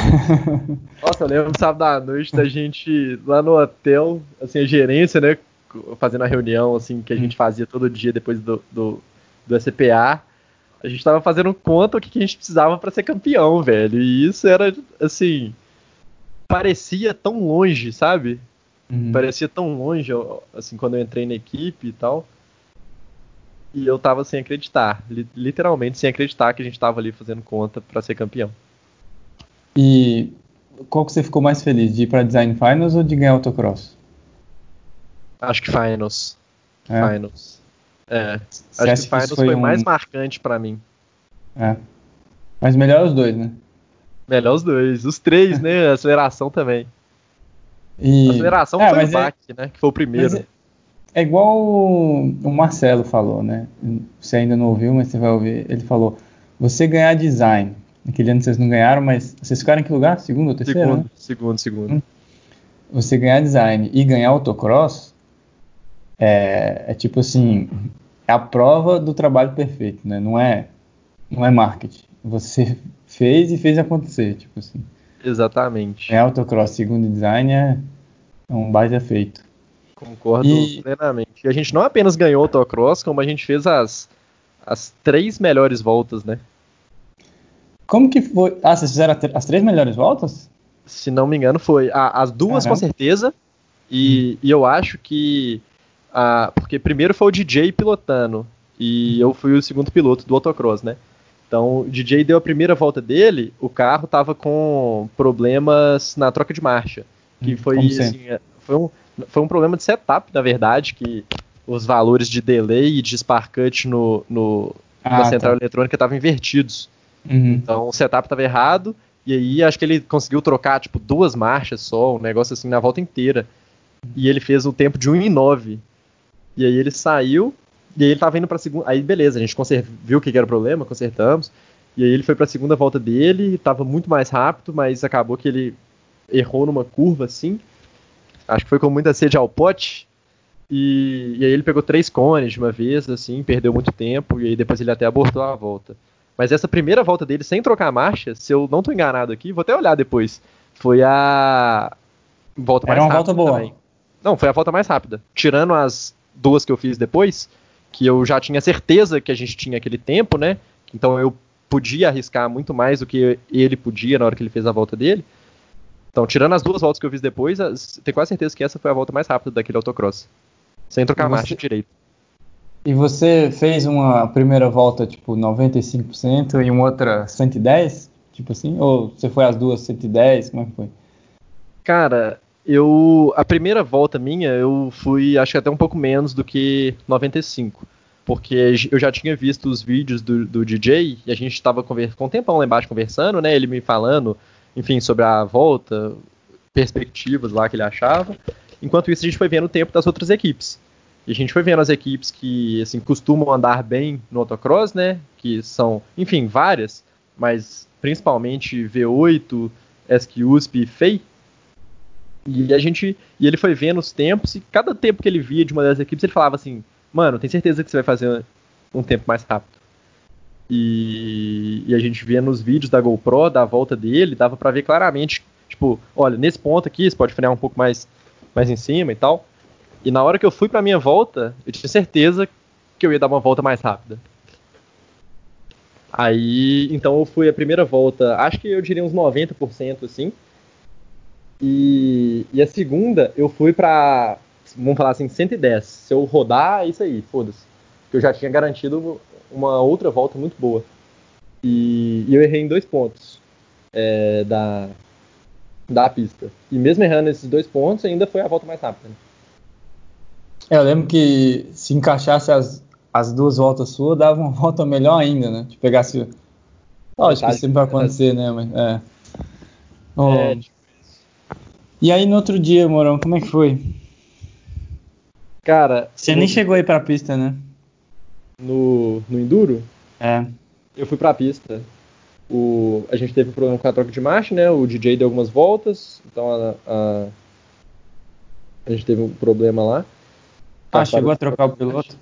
Aí trocamos o piloto e eu dei muitas voltas, aí eu dei umas 7, 8 voltas de primeira marcha ainda. E foi triste, foi, foi duro aquelas voltas e o, e o, o juiz parou o DJ acho que duas vezes para avisar ele que ele estava muito lento, né? Que para ele não ser hum. eliminado ele tinha que ir um pouco mais rápido, só que ele estava só de primeira marcha, então tinha como. Eh, não tinha como. Mas ele conseguiu, tipo, a gente não foi eliminado, ele trocou de piloto. Aí eu comecei a dar algumas voltas um pouco mais, é, mais rápidas, só que o motor começou a aquecer muito, aí eu comecei a ir mais lento. E aí foi nisso, aí começou a vazar muita água do carro. Então todos os pontos da pista assim que eu passava, eu via todos os juízes deitados no chão olhando o carro assim, porque estava vazando, até que eu tomei bandeira preta. E quando a USP já tinha quebrado, né? antes de vocês entrarem na pista? Já tinha quebrado. Você, vocês sabiam que era só, só fazer um enduro mais ou menos ali? Sabíamos, sabíamos. Nessa. Assim, na fila, né? A gente ia largar por último no enduro, porque a gente tinha ganhado o autocross no dia anterior. Uhum. Então, e a, se não me engano, a USP tá, ficou em segundo. Ou terceiro no. no não, eu acho, eu acho que eles, eles, eles tinham entrado antes até. Foi, foi antes? Eles não estavam na pista ao mesmo tempo que vocês. Não, é, eu lembro que eu tava fora do carro, o DJ também, a gente tava assim, na fila ainda. É, a gente teve uma informação que na, nas nossas contas a gente estava tipo assim alguns pontos na frente da USP, tipo assim uns 40, 50 pontos no, no somatório uhum. total. E, e aí lá na hora a gente só quem estava lá embaixo, a gente conversando né com a galera da USP ali, trocando aquelas últimas mensagens de apoio ali é, eles falaram pra gente que eles tinham tomado uma punição de 20 pontos, se não me engano. E era um negócio, tipo assim, um membro deles estava correndo, aí o Ronaldão viu e a equipe tomou 20 pontos de punição. Foi um negócio, tipo assim, fraga. Uhum. Ou tava, tipo, usando solda sem macacão, alguma coisa assim. Uhum. E aí nisso a gente falou assim, velho, se a gente tava com alguma dúvida, agora é certeza, a gente só precisa completar. Porque tem mais 20 pontos aí a nosso favor e é muito difícil tirar. Além disso, a gente viu o carro deles quebrando, né? Um, uma falha num parafuso uhum. é, da suspensão deles. E a gente o a gente tinha certeza, olha, é só completar. E não conseguimos completar. E aí, quando o DJ não estava trocando marcha, você deve ter já desanimado, né? Tipo, já sentiu. É, eu fiquei muito, muito triste, foi um choque total, assim. É, na, na, nas últimas voltas logo dele, logo antes de eu entrar, eu ainda tava com um pouco com um sentimento, tipo assim, porra, velho, eu vou tentar entrar e vou tentar fazer uns negócios diferentes, porque eu tinha mexido muito com câmbio nesse ano, né? Assim, uhum. feito muitos testes e eu sabia exatamente onde que era o chicote do câmbio no carro. Eu sabia onde que estavam os conectores, é, o, o, o, modo de trocar marcha, que na verdade estava embaixo do banco, mas tinha um furo assim, né, no banco para uhum para acessar. Então eu falei, velho, eu vou entrar nesse carro, enquanto eu tô pilotando, eu vou mexer nesse trem tudo e eu vou dar um jeito, velho. Vai trocar marcha, nós vamos conseguir completar. Eu, eu ainda tinha essa esperança. Aí eu entrei, eu desconectei e conectei o chicote do volante algumas vezes, é, mexi em todos os conectores, assim, que eu tinha, que eu consegui ter acesso, né? Porque você tava todo preso com cinto e ainda usando algema, mas tudo que eu conseguia acessar assim, e não trocava marcha, e aí, depois assim que eu já tinha terminado a minha primeira volta, que eu já tinha feito tudo e não consegui de jeito nenhum, aí que eu acho que caiu a ficha, tipo assim, não dá. E aí depois, quando veio a classificação para Lincoln, você se, se, sentiu aliviado? Você sentiu que foi uma recompensa? Senti, senti. O momento que mais marcou na competição de, de de 2017 foi quando a gente voltou para os boxes, depois né, de não completar o enduro, assim, a gente voltou empurrando o carro, aí a gente passa ali na frente da arquibancada do pessoal que está assistindo, só que não tinha muita gente lá mais, porque a gente era, eram os últimos do, do enduro de combustão, então quando a gente, nesse, nessa altura do campeonato já tinha acabado o enduro, então muita gente já tinha saído, pouca gente estava lá ainda, e, e a hora que a gente chegou, entrando ali no, nos boxes, todas as equipes batendo palma pra gente, né? Porque, tipo, meio que uma gratificação. E isso para mim foi uma gratificação muito grande de todo o esforço. Acho que foi até mais do que do que assim, o fato da gente ter ficado em terceiro e mesmo assim, né, conseguir ir para Lincoln, porque o segundo não era uma equipe brasileira. Foi foi esse momento que, que a gente foi aplaudido pelas outras equipes e, tipo assim, nossa, chorei demais, demais, demais horrores nessa hora. Hum. E, e aí você foi para Lincoln, né? E aí partiu Lincoln, partiu os Estados Unidos. você, assim, quando você estava no avião indo para lá, chegou a, você foi uma, uma você foi uma da, da, das pessoas que foi antes, né? Fui. Uhum, quando, vocês, quando vocês chegaram lá, o, o, carro chegou depois de vocês, né? Muito depois. Mas quando você estava indo para lá, você chegou a pensar, caramba, tô indo para uma competição internacional. Pensei, pensei. Esse, esse sentimento aí que você acabou de passar, ele era o sentimento que tava reinando. Porque. ainda mais que eu fui sozinho, né? Eu tava na Alemanha, foi meu ano de intercâmbio, 2018. e eu fui da Alemanha para Lincoln. Então, ah, eu achei que você tinha feito isso em Michigan. Em Mich não, em Michigan o João fez isso. Estava na França e foi para lá. Ah, em Michigan, em 2019 eu já estava de volta aqui no Brasil. Ah, ah então peraí. Então você foi para Alemanha. É, acabou competindo em 2017. Ah. Aí assim, eu fui para Alemanha em fevereiro, né, de 2018. E quando você foi para a competição de 2017, você estava pensando que seria sua última vez em Piracicaba como membro? Ou não? Cara, eu acho que esse Porque... sentimento existia, sim. Mas não. Acho não era que... concreto. É, não era concreto, não. E aí lá na Alemanha você é, se envolveu um pouco lá com a equipe de lá, né? Envolvi, envolvi, sim. Conheci lá o Wally. O, o Wally, o professor orientador, né? Cara fera pra caramba. O Stefan, você conheceu? Que era o Stefan. tipo o Venceslau de lá? Conheci o Stefan também. Lá tinha vários Stefans, né? Assim, talvez você ah, não sim. conheceu eles, mas tinha vários membros também. Lá, o, o, gerente de projetos. Não o gerente de projetos, né? Mas enfim, uma das pessoas da gerência lá também tinha esse nome. Ah, sim, é, o nome comum, né? Mas o Stefan, eu esqueci o sobrenome dele, cara. Mas ele era tipo o zelador do laboratório lá, assim, então ele ajudava muito a equipe. Ele era um cara bem legal. Era difícil entender, que ele falava com muito dialeto. E, é, é um ícone lá também, né? Quando você chegou lá, você pensou, caramba, isso aqui que é a estrutura? Pensei. Porque lá tem dinamômetro, né? Tem central de usinagem, tem, sei lá, fibra de carbono hemato, né? Lá foi... To todos os carros montados, né, Morão? Isso foi o principal. Isso é, foi o principal. Você vê todos os carros montados, nenhum foi desmontado, né? É cabuloso. Você chegou a conhecer alguém que me conheceu lá? O Oli, né? Assim, o meu, o meu, primeiro contato com a equipe foi através do Oli, do professor orientador. Então eu cheguei lá na universidade, eu tive aquela primeira. Na verdade, eu acho que foi logo na primeira semana, antes de eu, de eu fazer a inscrição para eu tirar o visto. Tipo, eu já tava na salinha do Oli para conversar com ele. E, e aí ele comentou de você, contou casos da época, né? De, da experiência toda que foi ter um membro, membro da equipe sendo um, um, brasileiro que já tinha participado de, de, outra equipe aqui no Brasil, né? Que é um negócio meio assim diferente, não é todo dia que acontece. Então ele te conhecia e o pessoal da equipe, mesmo os membros da equipe, é, todos é, não te conheciam, é, vamos falar assim, pessoalmente, nenhum deles, mas já tinham, eles sabiam da sua história, né? Que um brasileiro que estava fazendo intercâmbio lá. Ah, é? É, o pessoal da gerência sabia que tinha feito parte da equipe, um brasileiro e tal, mas assim, não sabiam muitos detalhes. Ah, legal, não sabia disso não. Famoso, tá famoso. é, e o que, que você vê de semelhança, o que, que você viu de semelhança quando você chegou lá entre uma equipe alemã e, e, e a nossa equipe aqui? Semelhança? Bom, é, pô, não posso falar a diferença, não. Pode falar os dois, mas. Acho que tem os é, dois, né? Tem os dois. Eu vou falar a diferença primeiro, que acho que vai facilitar entender as, as semelhanças.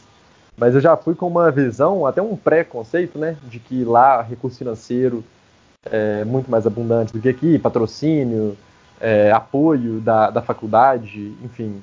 Eu fui com esse preconceito. Então eu cheguei lá, eu tive muito essa visão. Tipo assim, caramba, velho, aqui que mundo é esse?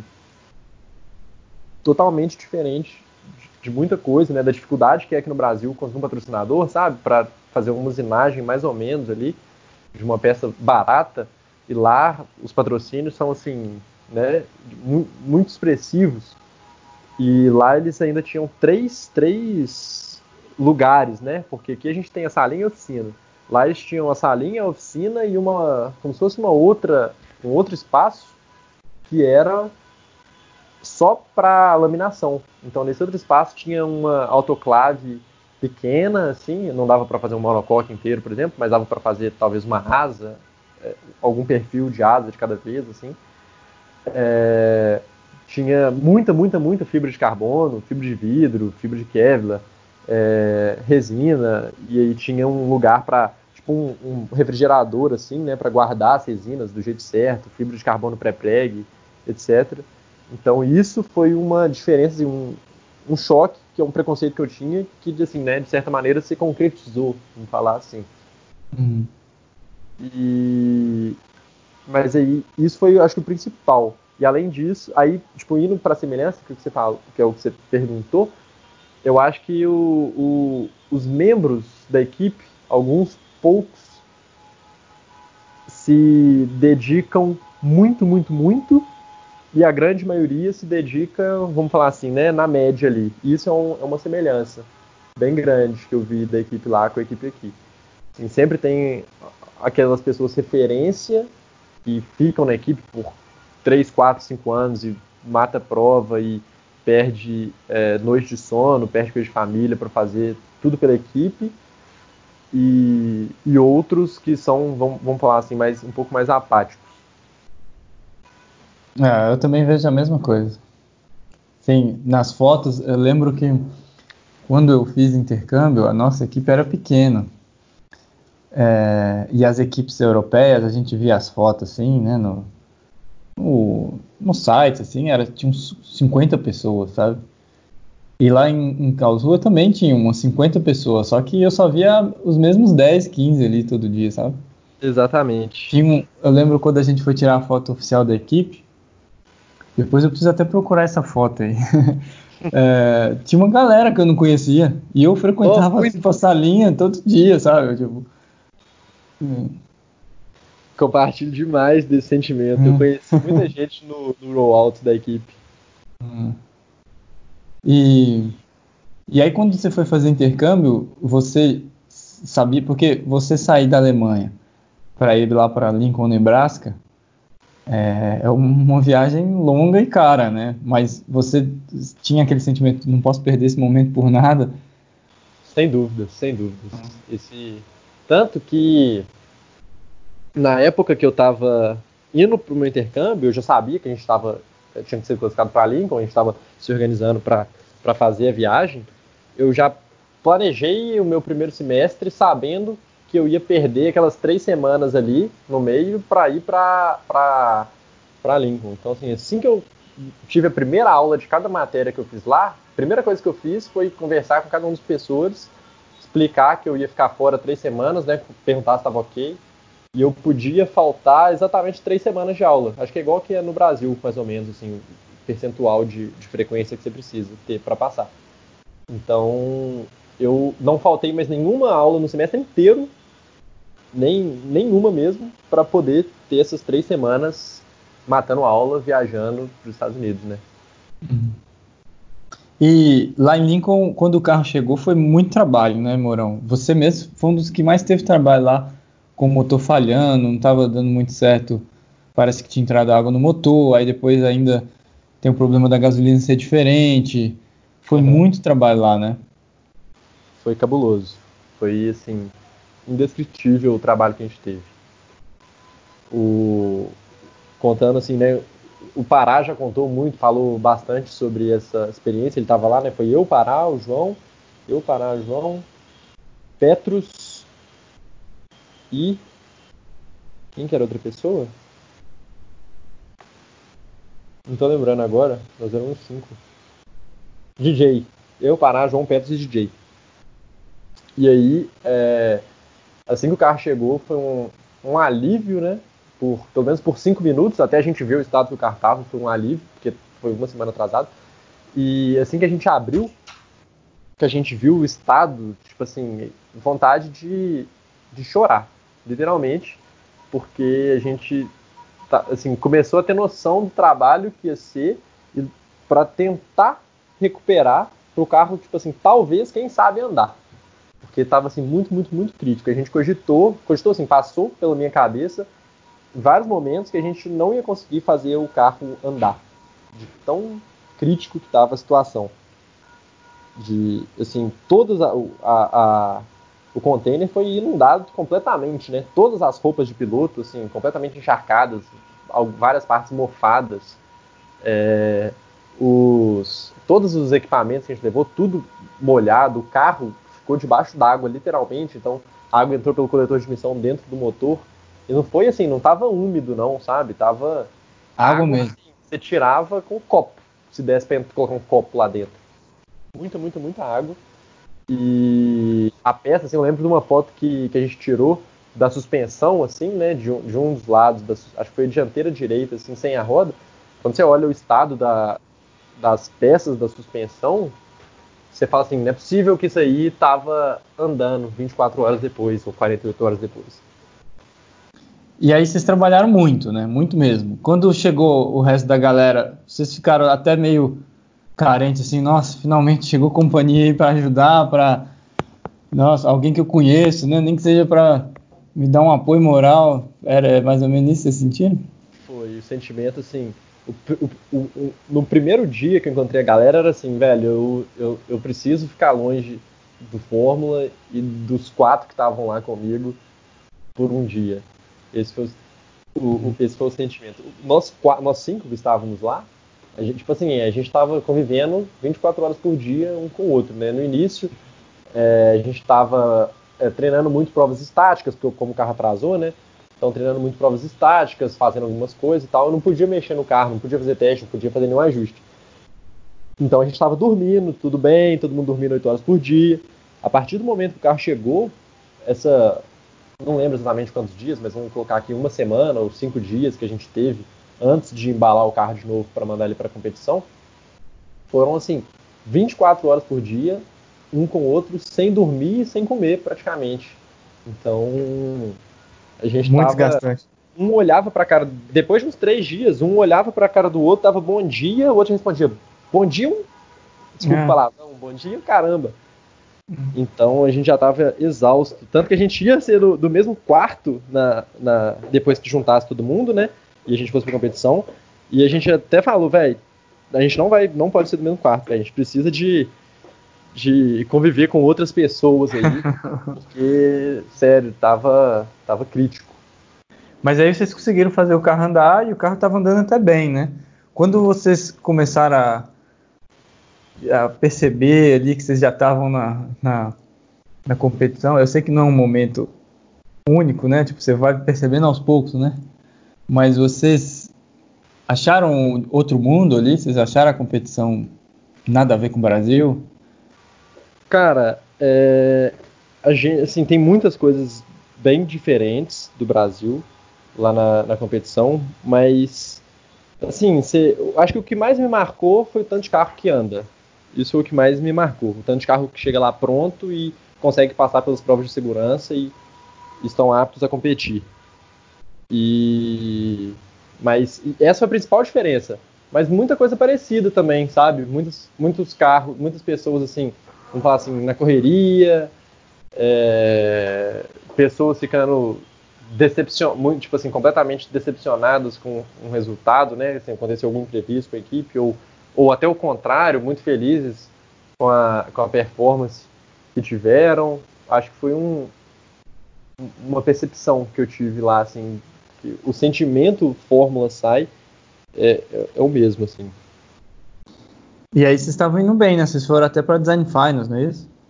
Fomos até para Design Finals, isso aí foi sensacional. Ah.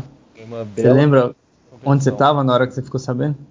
lembro perfeitamente do momento. Pedro Pena foi o, o nome da, da peça que informou a equipe lá que a gente estava no, no Finals. A gente tinha acabado todas as provas de, de sexta, né? Apresentado tudo todas as apresentações, conseguido os selos de, das provas de segurança e a gente estava no hotel, no tipo no P do hotel, assim, né, lá no, no térreo, acho que esperando alguma, pra, jantando algumas pessoas ou bebendo alguma coisa, uma cerveja, assim, para descontrair. E aí nisso Pedro Pena do nada travou total assim na mesa. Ele estava sentado na minha frente assim na mesa, várias, todo mundo lá, né, várias pessoas ao redor. Todo mundo não, que tinha parte da equipe que não estava lá na hora. Essa foi a hora que eu descobri, na verdade. Aí o Pedro Pena olhou, ele não conseguiu falar nada assim, e uma cara de assustado e todo mundo querendo entender assim. Aí do nada ele só solta, tipo assim, a gente tá na finals. E sai assim, e, tipo, sei lá, pula num sofá sem acreditar, assim, joga o celular. Aí nisso, quando ele falou isso, todo mundo olhou um pro outro assim, eu acho que ninguém tava acreditando ainda. Aí a gente entrou no aplicativo na hora e tava lá, estamos na finals. Nessa hora foi assim, aquele sentimento que tava ali de que era um sentimento bom, que a gente tava muito feliz com a performance que a gente tinha tido e tal, mas sim, todo mundo vamos falar assim, um cansaço reinando, né? Todo mundo meio cochilando já assim, era tipo umas, sei lá, umas 9, 10 da noite. A gente já tava bem cansado do dia que a gente tinha passado do nada, assim, ânimo total, e todo mundo pulando, e vamos colocar a música, e pega uma cerveja aí, e o sentimento foi, foi muito esse. E você pilotou no autocross, né? Pilotei no autocross. Você achou a pista muito mais aberta? Muito mais, muito é. mais. Deu até medo, assim, de... Chegou uma velocidade que você nem nunca tinha chegado? Em curva, sem dúvidas, sem dúvidas. Uhum. Assim, as curvas de raio aberto lá eram sensacionais. Essa sensação de você 100% de TPS e vira o volante aí 30 graus e só sente isso por 3 uhum. segundos. Nossa, isso é bom demais. E lá Mas... é, esse sentimento é cabuloso. Além de ser mais aberta, é confuso também, né? Porque é um cimentão com poucos cones, assim, né? Você tem, você tem que ficar esperto para não se perder, não é isso? É, é um pouco confuso, mas assim, uma vez, tipo, a visão do piloto é muito menos confusa do que o que parece ser pelo menos dos Entendi. vídeos que eu vi. Uhum. Porque antes de ir, né, eu e o DJ, a gente, assim, estudou todos os vídeos, porque a gente tava com muito medo de chegar lá e não entender a pista, que era novidade e tal. Uhum. E na hora que você tá dentro do carro, é um pouco mais tranquilo do que parece ser, entendeu? Parece ser mais difícil. Mas, mas mesmo você assim, você... Não é só saber para onde você vai, mas você perde muita referência, né? De não ter as coisas perto ali. É esquisito, né? Você perde um pouco da referência visual, né? Ou não? A questão da, a questão da referência é, é muito diferente, perde muito. Você uhum. não consegue mais pegar aquela grama diferente ali pra você se referenciar, né? Sim. Isso, sem dúvidas, é bem diferente. Uhum. E é no plano, né? E você, você sente que a equipe merecia, talvez, terminar aquele enduro ali? Você acha que esse é um resultado mais justo? Cara, assim, acho que para responder essa pergunta direto na lata, assim, Acho que falaria que sim. Mas acho que do jeito que aconteceu foi. Foi. Foi justo. Não acho que foi, vamos falar assim, injusto. É, não. Porque o nosso carro, acho que ele não estava preparado, sabe, para aquilo ali. Eu acho. Eu pessoalmente acho que o que falhou ali, se não tivesse falhado, né, que no caso foi um suporte da asa ali, que tipo assim, ele é fibra de carbono com Honeycomb, que tinha sido totalmente encharcado também, sabe? Não estava nas condições hum. ideais de uso, sem dúvidas. E, e que também não foi projetado para aquele esforço que o a que o carro estava sendo submetido Entendi. Né, pistas. Mas eu acho que se aquilo não falhasse, outra coisa ia falhar, sabe? Alguma hum. outra peça, por causa do esforço mesmo. Entendi. E aí, depois, você voltou para a Alemanha e fez seu intercâmbio, né? Isso, voltei para Alemanha. Aí, você foi na competição Fórmula Student Germany? Fui, fui para competição. Inclusive fui inscrito. O que você achou? É... Cara, um outro mundo, para falar a verdade. Um outro mundo de, de organização.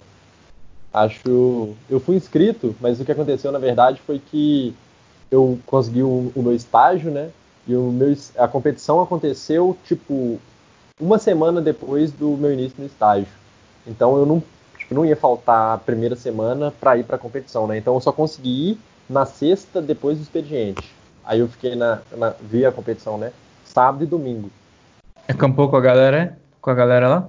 N não acampei porque oh. Pois é, eu, eu pelo planejamento que eu tinha, eu não sabia nem se eu ia conseguir ir sábado e domingo. Hum. Por, por questão de logística mesmo, tipo, tinha acabado de conseguir o estágio, que era um dos meus objetivos lá e tal. Então, acabou que eu não me planejei para acampar. Aí eu fui, mas eu não acampei, velho. Perdi uhum. essa experiência. E você foi na Male Park? De, a, aquela famosa. Domingo à noite, é. Famosa depois da competição. É. Pa, passei, passei por lá. Não fiquei ela, nela toda, porque uhum. eu tinha que ir embora para trabalhar na segunda, mas eu, eu vi o que é. Legal, legal. Você não, viu as equipes? É você viu as equipes é, saudando uma outra, assim, com a cerveja? É sem, é sem vir, é sem intenção, né? é legal. Assim, eu não ia perceber o, pessoal da equipe, né, mostrou uhum. como é que era, que, já conhecia, uhum. que já conheciam. Uhum. E legal demais. Legal. E, e, assim, depois que você concluiu o seu intercâmbio, eu fiz essa pergunta para o João. Como que você compara a experiência do intercâmbio com do Fórmula, assim? São, são bem, vamos falar assim, comparáveis. Eu acho que quando alguém me pergunta assim, ah, qual foi a coisa mais marcante que você fez na sua vida? É, o Fórmula e o intercâmbio, sabe? Então, eu acho que o Fórmula é algo que eu tenho mais, mais coração.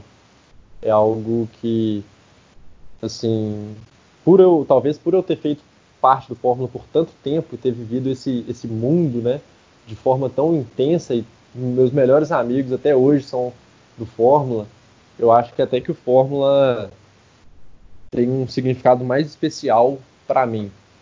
Mas as duas experiências tiveram assim seus lugares e estão guardadas muito é, com muito carinho no meu coração. E quando o Cefet foi campeão, você estava lá na Alemanha? Estava na Alemanha. E como que você acompanhou a competição? Você ficava de olho no grupo ali toda hora? Nossa, sofridaço. No fim de é. semana da competição, eu fiquei trancado dentro do meu quarto com o WhatsApp aberto o fim de semana inteiro, não fiz mais nada que não fosse falar disso. E, cara. Ficou feliz? Indescritível. É. Ah, tudo do jeito que aconteceu, né? Assim, que uhum. até foi falado em outros podcasts, DJ dando aquela volta magnífica depois da chuva uhum. no, no autocross. Foi sensacional. Você ficou bolado. Agora, se bem que eu tô confundindo, não sei se foi 2017 ou 2018, mas você ficou bolado com a Isadora que não tinha bateria no celular para. Fiquei bolado com a Isadora que não fazia live de jeito nenhum. Ficava você entrou na, você entrou na live do, do da Goltec lá? Goltec Racing. Ó, arroba G-O-T-S-R, eu acho, né? Uhum. demais, esses caras são foda também. uh, e aí você foi para Michigan, né? Foi sua última competição. E aí eu fui para Michigan em 2019. Isso. Como que foi? Você, você que estava no carro naquela foto que tá Cefete do lado de Tugraz, Stuttgart, eu acho? Isso, tô no, eu que tô no carro. Você, você chegou a contemplar esse momento aí? Cara, esse momento foi assim, um momento de, de... A sensação que eu tava na hora era assim, caralho, velho. Esse momento vai ficar marcado para a história da equipe. Então, quando eu, lembro que a gente tava indo alinhar, se não me engano, era para ruído ali. Acho que era fila de ruído. E aí eu tinha dois carros lá assim já, e eu podia escolher qual baia que eu ia, né? Aí eu. Os dois carros que tinham, um era o de Tu Grátis, e, e, tinha algum outro carro, que eu não me lembro qual, assim, mais longe. Aí eu falei, ah, eu vou parar do lado de Tu Grátis. aí eu parei da baia do lado deles. Aí, e aí ficam lá, né, conversando, comentando, assim, conversando assim, né, fazendo algum comentário com o pessoal que, enfim, que eles são um exemplo pra gente, que a gente estava muito feliz de estar ali e, conversando sobre o projeto em si, sobre o carro. E aí o pessoal tirou aquela foto, né, de longe, assim. E, e como que foi a competição lá? Foi, foi muito difícil também, né, Morão? Mais uma vez o, o, Pro, o Fórmula provando que não é só você chegar lá, né? Tem muito trabalho sempre, né?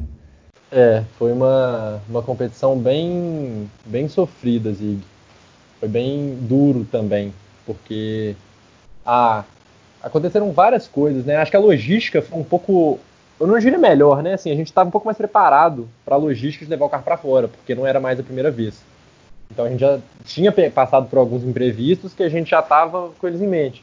Mas aconteceram outras coisas é, no meio do caminho também. E, enfim, alguns problemas. Lugar para testar lá era bem mais difícil também antes da competição, porque em em Lincoln era relativamente simples a gente, tipo, o lugar tava lá pra gente testar a hora que a gente quisesse. E, e, tanto que a gente conseguiu fazer muitos testes nos poucos dias que a gente teve com o carro em Lincoln. Em Michigan já era uma logística bem mais complicada, a gente conseguiu um dia sensacional de testes na Bosch lá, que é uma patrocinadora da M Racing, que é a equipe que, que recebeu a gente, né? Inclusive, muito, sou muito agradecido a eles. E, mas não era tão fácil assim testar, então foi um dos problemas que a gente teve. É, lembro também que a gente era um pouco mais difícil da gente ficar lá o tempo todo, porque é, tinha. Não é, não é uma desconfiança, né? Mas assim, a gente não tava na nossa casa, lá na, na oficina deles. Então, às vezes, eles iam embora e tipo, meio que ficavam. A gente tem que ir embora também, sabe? Então, isso, a, a, essas coisas acontecem, né? Mas a competição em si, eu acho que foi muito diferente também da competição de, de Lincoln. Acho que a gente não estava tão, tão preparado é, na, naquele momento ali. A gente não estava no, no, nosso auge, talvez, de, de concentração. Não sei muito bem. É. E você, você, você, chegou a pilotar no autocross, no Enduro? Lá eu pilotei o autocross, dei as duas voltas de autocross, mas o carro não estava o ideal. Foi. Tinham é, dois problemas, dois problemas principais. Né? O carro estava com a, com a embreagem acionada, um pouco acionada o tempo inteiro, então ela não acoplava 100%. Uhum. Tanto que, não sei se você viu um vídeo aí que foi postado recentemente no Instagram da equipe, que, que é justamente desse autocross lá, e dá pra ver que, tipo, numa retinha pequena, eu troco, tipo, quatro marchas, assim. Eu vi, mas não reparei, não. Nada. Depois você repara lá. E, e além disso, também o, o cabo de acelerar, o, a mola do, do acelerador tava agarrando um pouco. Então, eu parava de acelerar e o carro, o TPS continuava aberto. O, enfim, ficava travado, né, aberto. Então, na, e... a frenagem estava muito comprometida. Na hora do enduro, era o DJ que estava no carro, na hora que deu pau. Na hora que deu pau era... foi eu. Foi era você? E aí eu não trocava a marcha? Era isso? isso? Exato. O DJ saiu do carro, me falou tudo que estava acontecendo é, lá, tá mais assim, tava tudo sob controle até então, né? O DJ tava, tava tendo uma boa performance, e o carro, né, tava tendo uma boa performance. Aí, na minha primeira volta, eu arranquei, na, não, não cheguei a fazer uma curva, duas curvas. E eu arranquei de primeira, tipo, aí eu passei marcha up, não passei, não, não passou, não passou, não passou, caiu, passou, caiu no neutro.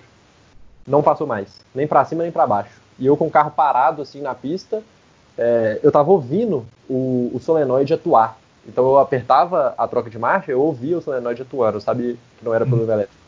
Mas não tinha o barulho da, do ar saindo, sabe? Sim, do atuador. Do atuador mesmo. Aí eu, né, tipo, a pressão, o que aconteceu foi que a pressão acabou, né, do pneumático. E aí o carro ficou parado lá de neutro, eu fiquei lá um minuto tentando, até que eu fui obrigado a parar, a desligar o carro e sair. E você ficou feliz com, com o sistema pneumático? Muito feliz, né? Muito feliz, extremamente feliz. Chorando. Nossa, velho. Aí eu te faço a mesma pergunta. Você acha que a equipe, talvez pelo esforço, por todo o trabalho, e, e porque vocês tiveram muito problema, vocês, vocês, trabalharam muito em cima deles, né? Tipo assim, vocês tiveram problema, mas contornaram eles. Você acha que talvez mereciam um resultado melhor? Eu acho que sim. Em, em, em Michigan, acho que o resultado representou. Eu falo assim, em Lincoln a gente não completou em duro também, mas o resultado como um todo, né, a gente, porra, a gente levou um troféu de primeiro lugar internacional, né, que foi a prova de business, que a, Sim, a foi para Design Finals. Fomos para Design Finals, andamos muito bem lá e a gente era o carro mais rápido da pista do enduro enquanto a gente estava andando, né? Eu lembro do, do lá, porque lá tem narrador, né, do enduro. Então lembro do Enduro falando que o carro era o nosso carro era o mais rápido da pista naquele momento. Ou seja, a gente realmente deixou a nossa marca lá para sempre. Em, em Michigan também, sem dúvidas, deixamos nosso rastro lá para sempre será, será lembrado. Mas eu acho que o resultado em, em Michigan foi um pouco mais é, representou um pouco menos a realidade. Ele foi uhum. bem pior do que o que eu acredito que a gente era capaz e que, que a gente poderia ter alcançado que a gente merecia, né, ter, ter alcançado. E aí foi ali você encerrou sua participação no Fórmula, certo? Quando, quando aquela quando o câmbio caiu no neutro ali e eu tentei por um minuto trocar a marcha e não trocou, naquele momento eu sabia que era a última vez. É, e, e aí foi igual eu. Eu também, quando eu. A última vez que eu saí do, da prova de enduro, eu, eu saí com eu acho que bem diferente de você, né? Porque a história é bem diferente, mas eu também com uma decepção muito grande, sabe? De saber que é, acabou, é, não tem mais.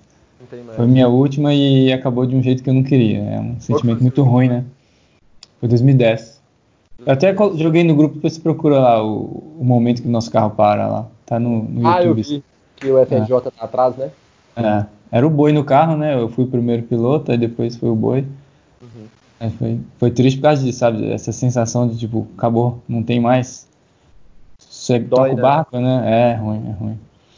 Ô Mourão, no, nosso podcast tá, tá, tá ficando bem longo, né? Você já é o segundo mais longo até agora. E provavelmente nós vamos passar o Yuri, que foi o mais longo. Mas não é porque nós estamos enrolando, não, porque você foi para sete competições, você foi piloto, você foi chefe de engenharia, você só não foi capitão, né? Você não foi capitão em momento nenhum, né? Não foi, capitão, não foi capitão. Mas foi gerente de projeto, não foi? Não, fui chefe da engenharia 2 só. E ah. enquanto fui membro da gerência, eu era Mas... assim mais. Mas você é, foi para design final, você foi piloto, você, foi, você ganhou autocross com a sua volta, né? Você que estava no carro. Você acha que você zerou o Fórmula? Cara, acho que sim. Quase, né? se, for, é. se, fosse possível, né? Mas, hum. assim, tem muita coisa. Tem, na verdade, uma coisa que eu acho que, que ainda me incomoda, que eu não consegui, né? Vamos falar assim, que é ver o nosso carro andando muito bem no skid pad. É uma coisa que me incomoda muito. Uhum. Porque eu já vi a gente muito bem em, tudo, praticamente. Menos... Por que, que você acha que isso não rolou? Porque Cara, eu um acho... carro que ganha autocross pode ir bem no, no skid pad, né? Sem dúvidas, sem dúvidas. Eu acho que a gente tem extrema, extremo potencial e, e o meu e o motivo de eu pensar isso é justamente por eu acreditar muito que a gente tem potencial, mas eu nunca ter visto esse potencial se transformar num troféu.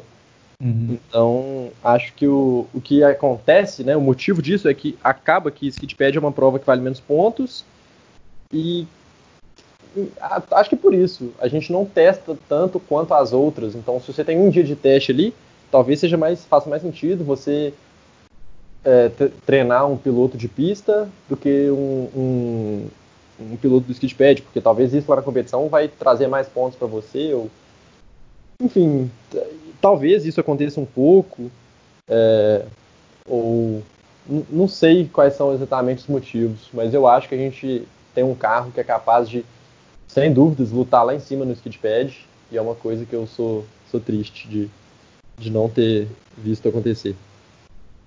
Mas e eu sei que é difícil falar, assim, mas de to, tudo isso que você falou, com um momento que você nunca vai esquecer, de ou mais de um, seja bom, seja ruim? Cara, um momento de forma que eu nunca vou esquecer, eu acho que é 2017, quando a gente sai do Enduro, né, depois de não completar, e, e a gente chegando ali naquela, na área fechada, né, dos boxes, e todo mundo batendo palma. Acho que esse é o momento mais marcante para mim, assim, do Fórmula inteiro. É, e que tipo de veterano que você é, né? Que é há um ano já, você já é veterano, veterano que eu falo, saiu do Fórmula, né? Que tipo de veterano você é e que tipo de veterano você quer ser? Como que você quer estar é, tá presente, assim? Que tipo de apoio você pode dar? Cara, veterano que eu sou, bom, eu acho que ano passado eu não fui um, um veterano tão, tão presente assim, porque eu sinto que eu já indo para a segunda parte da pergunta, né? Que eu não quero ser aquele cara, assim como o Yuri, acho que foi o Yuri que mencionou também, que tipo assim, talvez chega lá, fale alguma coisa ne negativa, que quero dizer assim, né? Faça alguma crítica, tipo assim, falando que talvez alguma coisa poderia ser melhor e tal, mas e aí, eu não faço nada para melhorar, tipo, eu, não tá nas minhas mãos melhorar, sabe? Então eu tenho um pouco de medo de, não quero ser assim. E então acho que até por isso eu, eu não fui presente, mas eu, o veterano que eu quero ser, eu quero ser um cara que, assim, que as pessoas se sintam totalmente confortáveis em, em me procurar. Eu sou extremamente grato de todos os meus, todos os meus veteranos que são assim. É, você, com certeza, está entre eles, né, e vários outros que se mostram abertos a responder um WhatsApp, atender uma ligação, explicar alguma coisa para um calor, para alguém que que, algo que pode parecer besta, né? Mas para a pessoa não é. Então, toda vez que eu me, me, encontrei na situação, eu fui muito feliz com, com os veteranos que eu tive que tiveram essa postura. Então, eu quero ser esse cara. E no que eu puder ajudar, podem me perguntar que eu vou me esforçar para ajudar da melhor forma, seja indo lá, fazendo algum workshop, ou tirando alguma dúvida, ou talvez, quem sabe, seja o momento de eu conseguir, de alguma forma, é, um patrocínio, né? Tiver numa empresa que faça sentido patrocinar, não sei. E que dica que você dá para quem está saindo da equipe esse ano? Que vai viver seu último ano na equipe? Para quem está saindo, é, olha, eu acho que eu falaria para ir de cabeça em tudo que essa pessoa tem vontade, mas que por algum motivo alguém tenha desmotivado. Eu acho que quando eu entrei na equipe, eu, eu, eu lembro de algumas coisas acontecerem. Por exemplo, por que, que a gente não usa string gauge? Eu lembro que string gauge é, um, é uma coisa que me marcou também. Era algo que só a equipe top tinha, e a nossa equipe não era uma equipe top, ou pelo menos assim, não era uma equipe que era nunca tinha ido em design finals, por exemplo, né? Quando eu falo top, eu estou falando principalmente de design enfim, por esse motivo específico de String Gauge. É, só a equipe que design de finals, design finals que tem, porque é um negócio muito caro e muito difícil. E, e talvez no primeiro momento eu só aceitei isso, beleza. Eu não tenho String Gauge por isso. E se o juiz fosse me perguntar no design, eu ia falar que é caro. E não, sabe, não é, não é assim. Então, o que eu acho que, que eu falaria para essa última pessoa, para essa pessoa que está no último ano, é se por acaso existe alguma situação parecida com essa que eu, que eu dei exemplo, né, que, que alguém fale para ela que isso é muito difícil ou que isso não faz sentido porque é muito caro, enfim, é, corre atrás e estuda e pode, pode ser que não faça sentido mesmo, né? Não é, claro, tem muita coisa que não cabe aí no fórmula, mas é, pelo menos tenha certeza de que não faz sentido mesmo. Ou então, quem sabe melhor ainda, faça acontecer.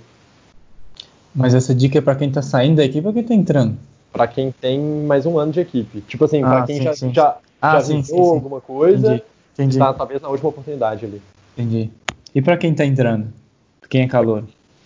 Tá entrando, olha, eu acho que se deixe levar pela, pela paixão, sabe? Num...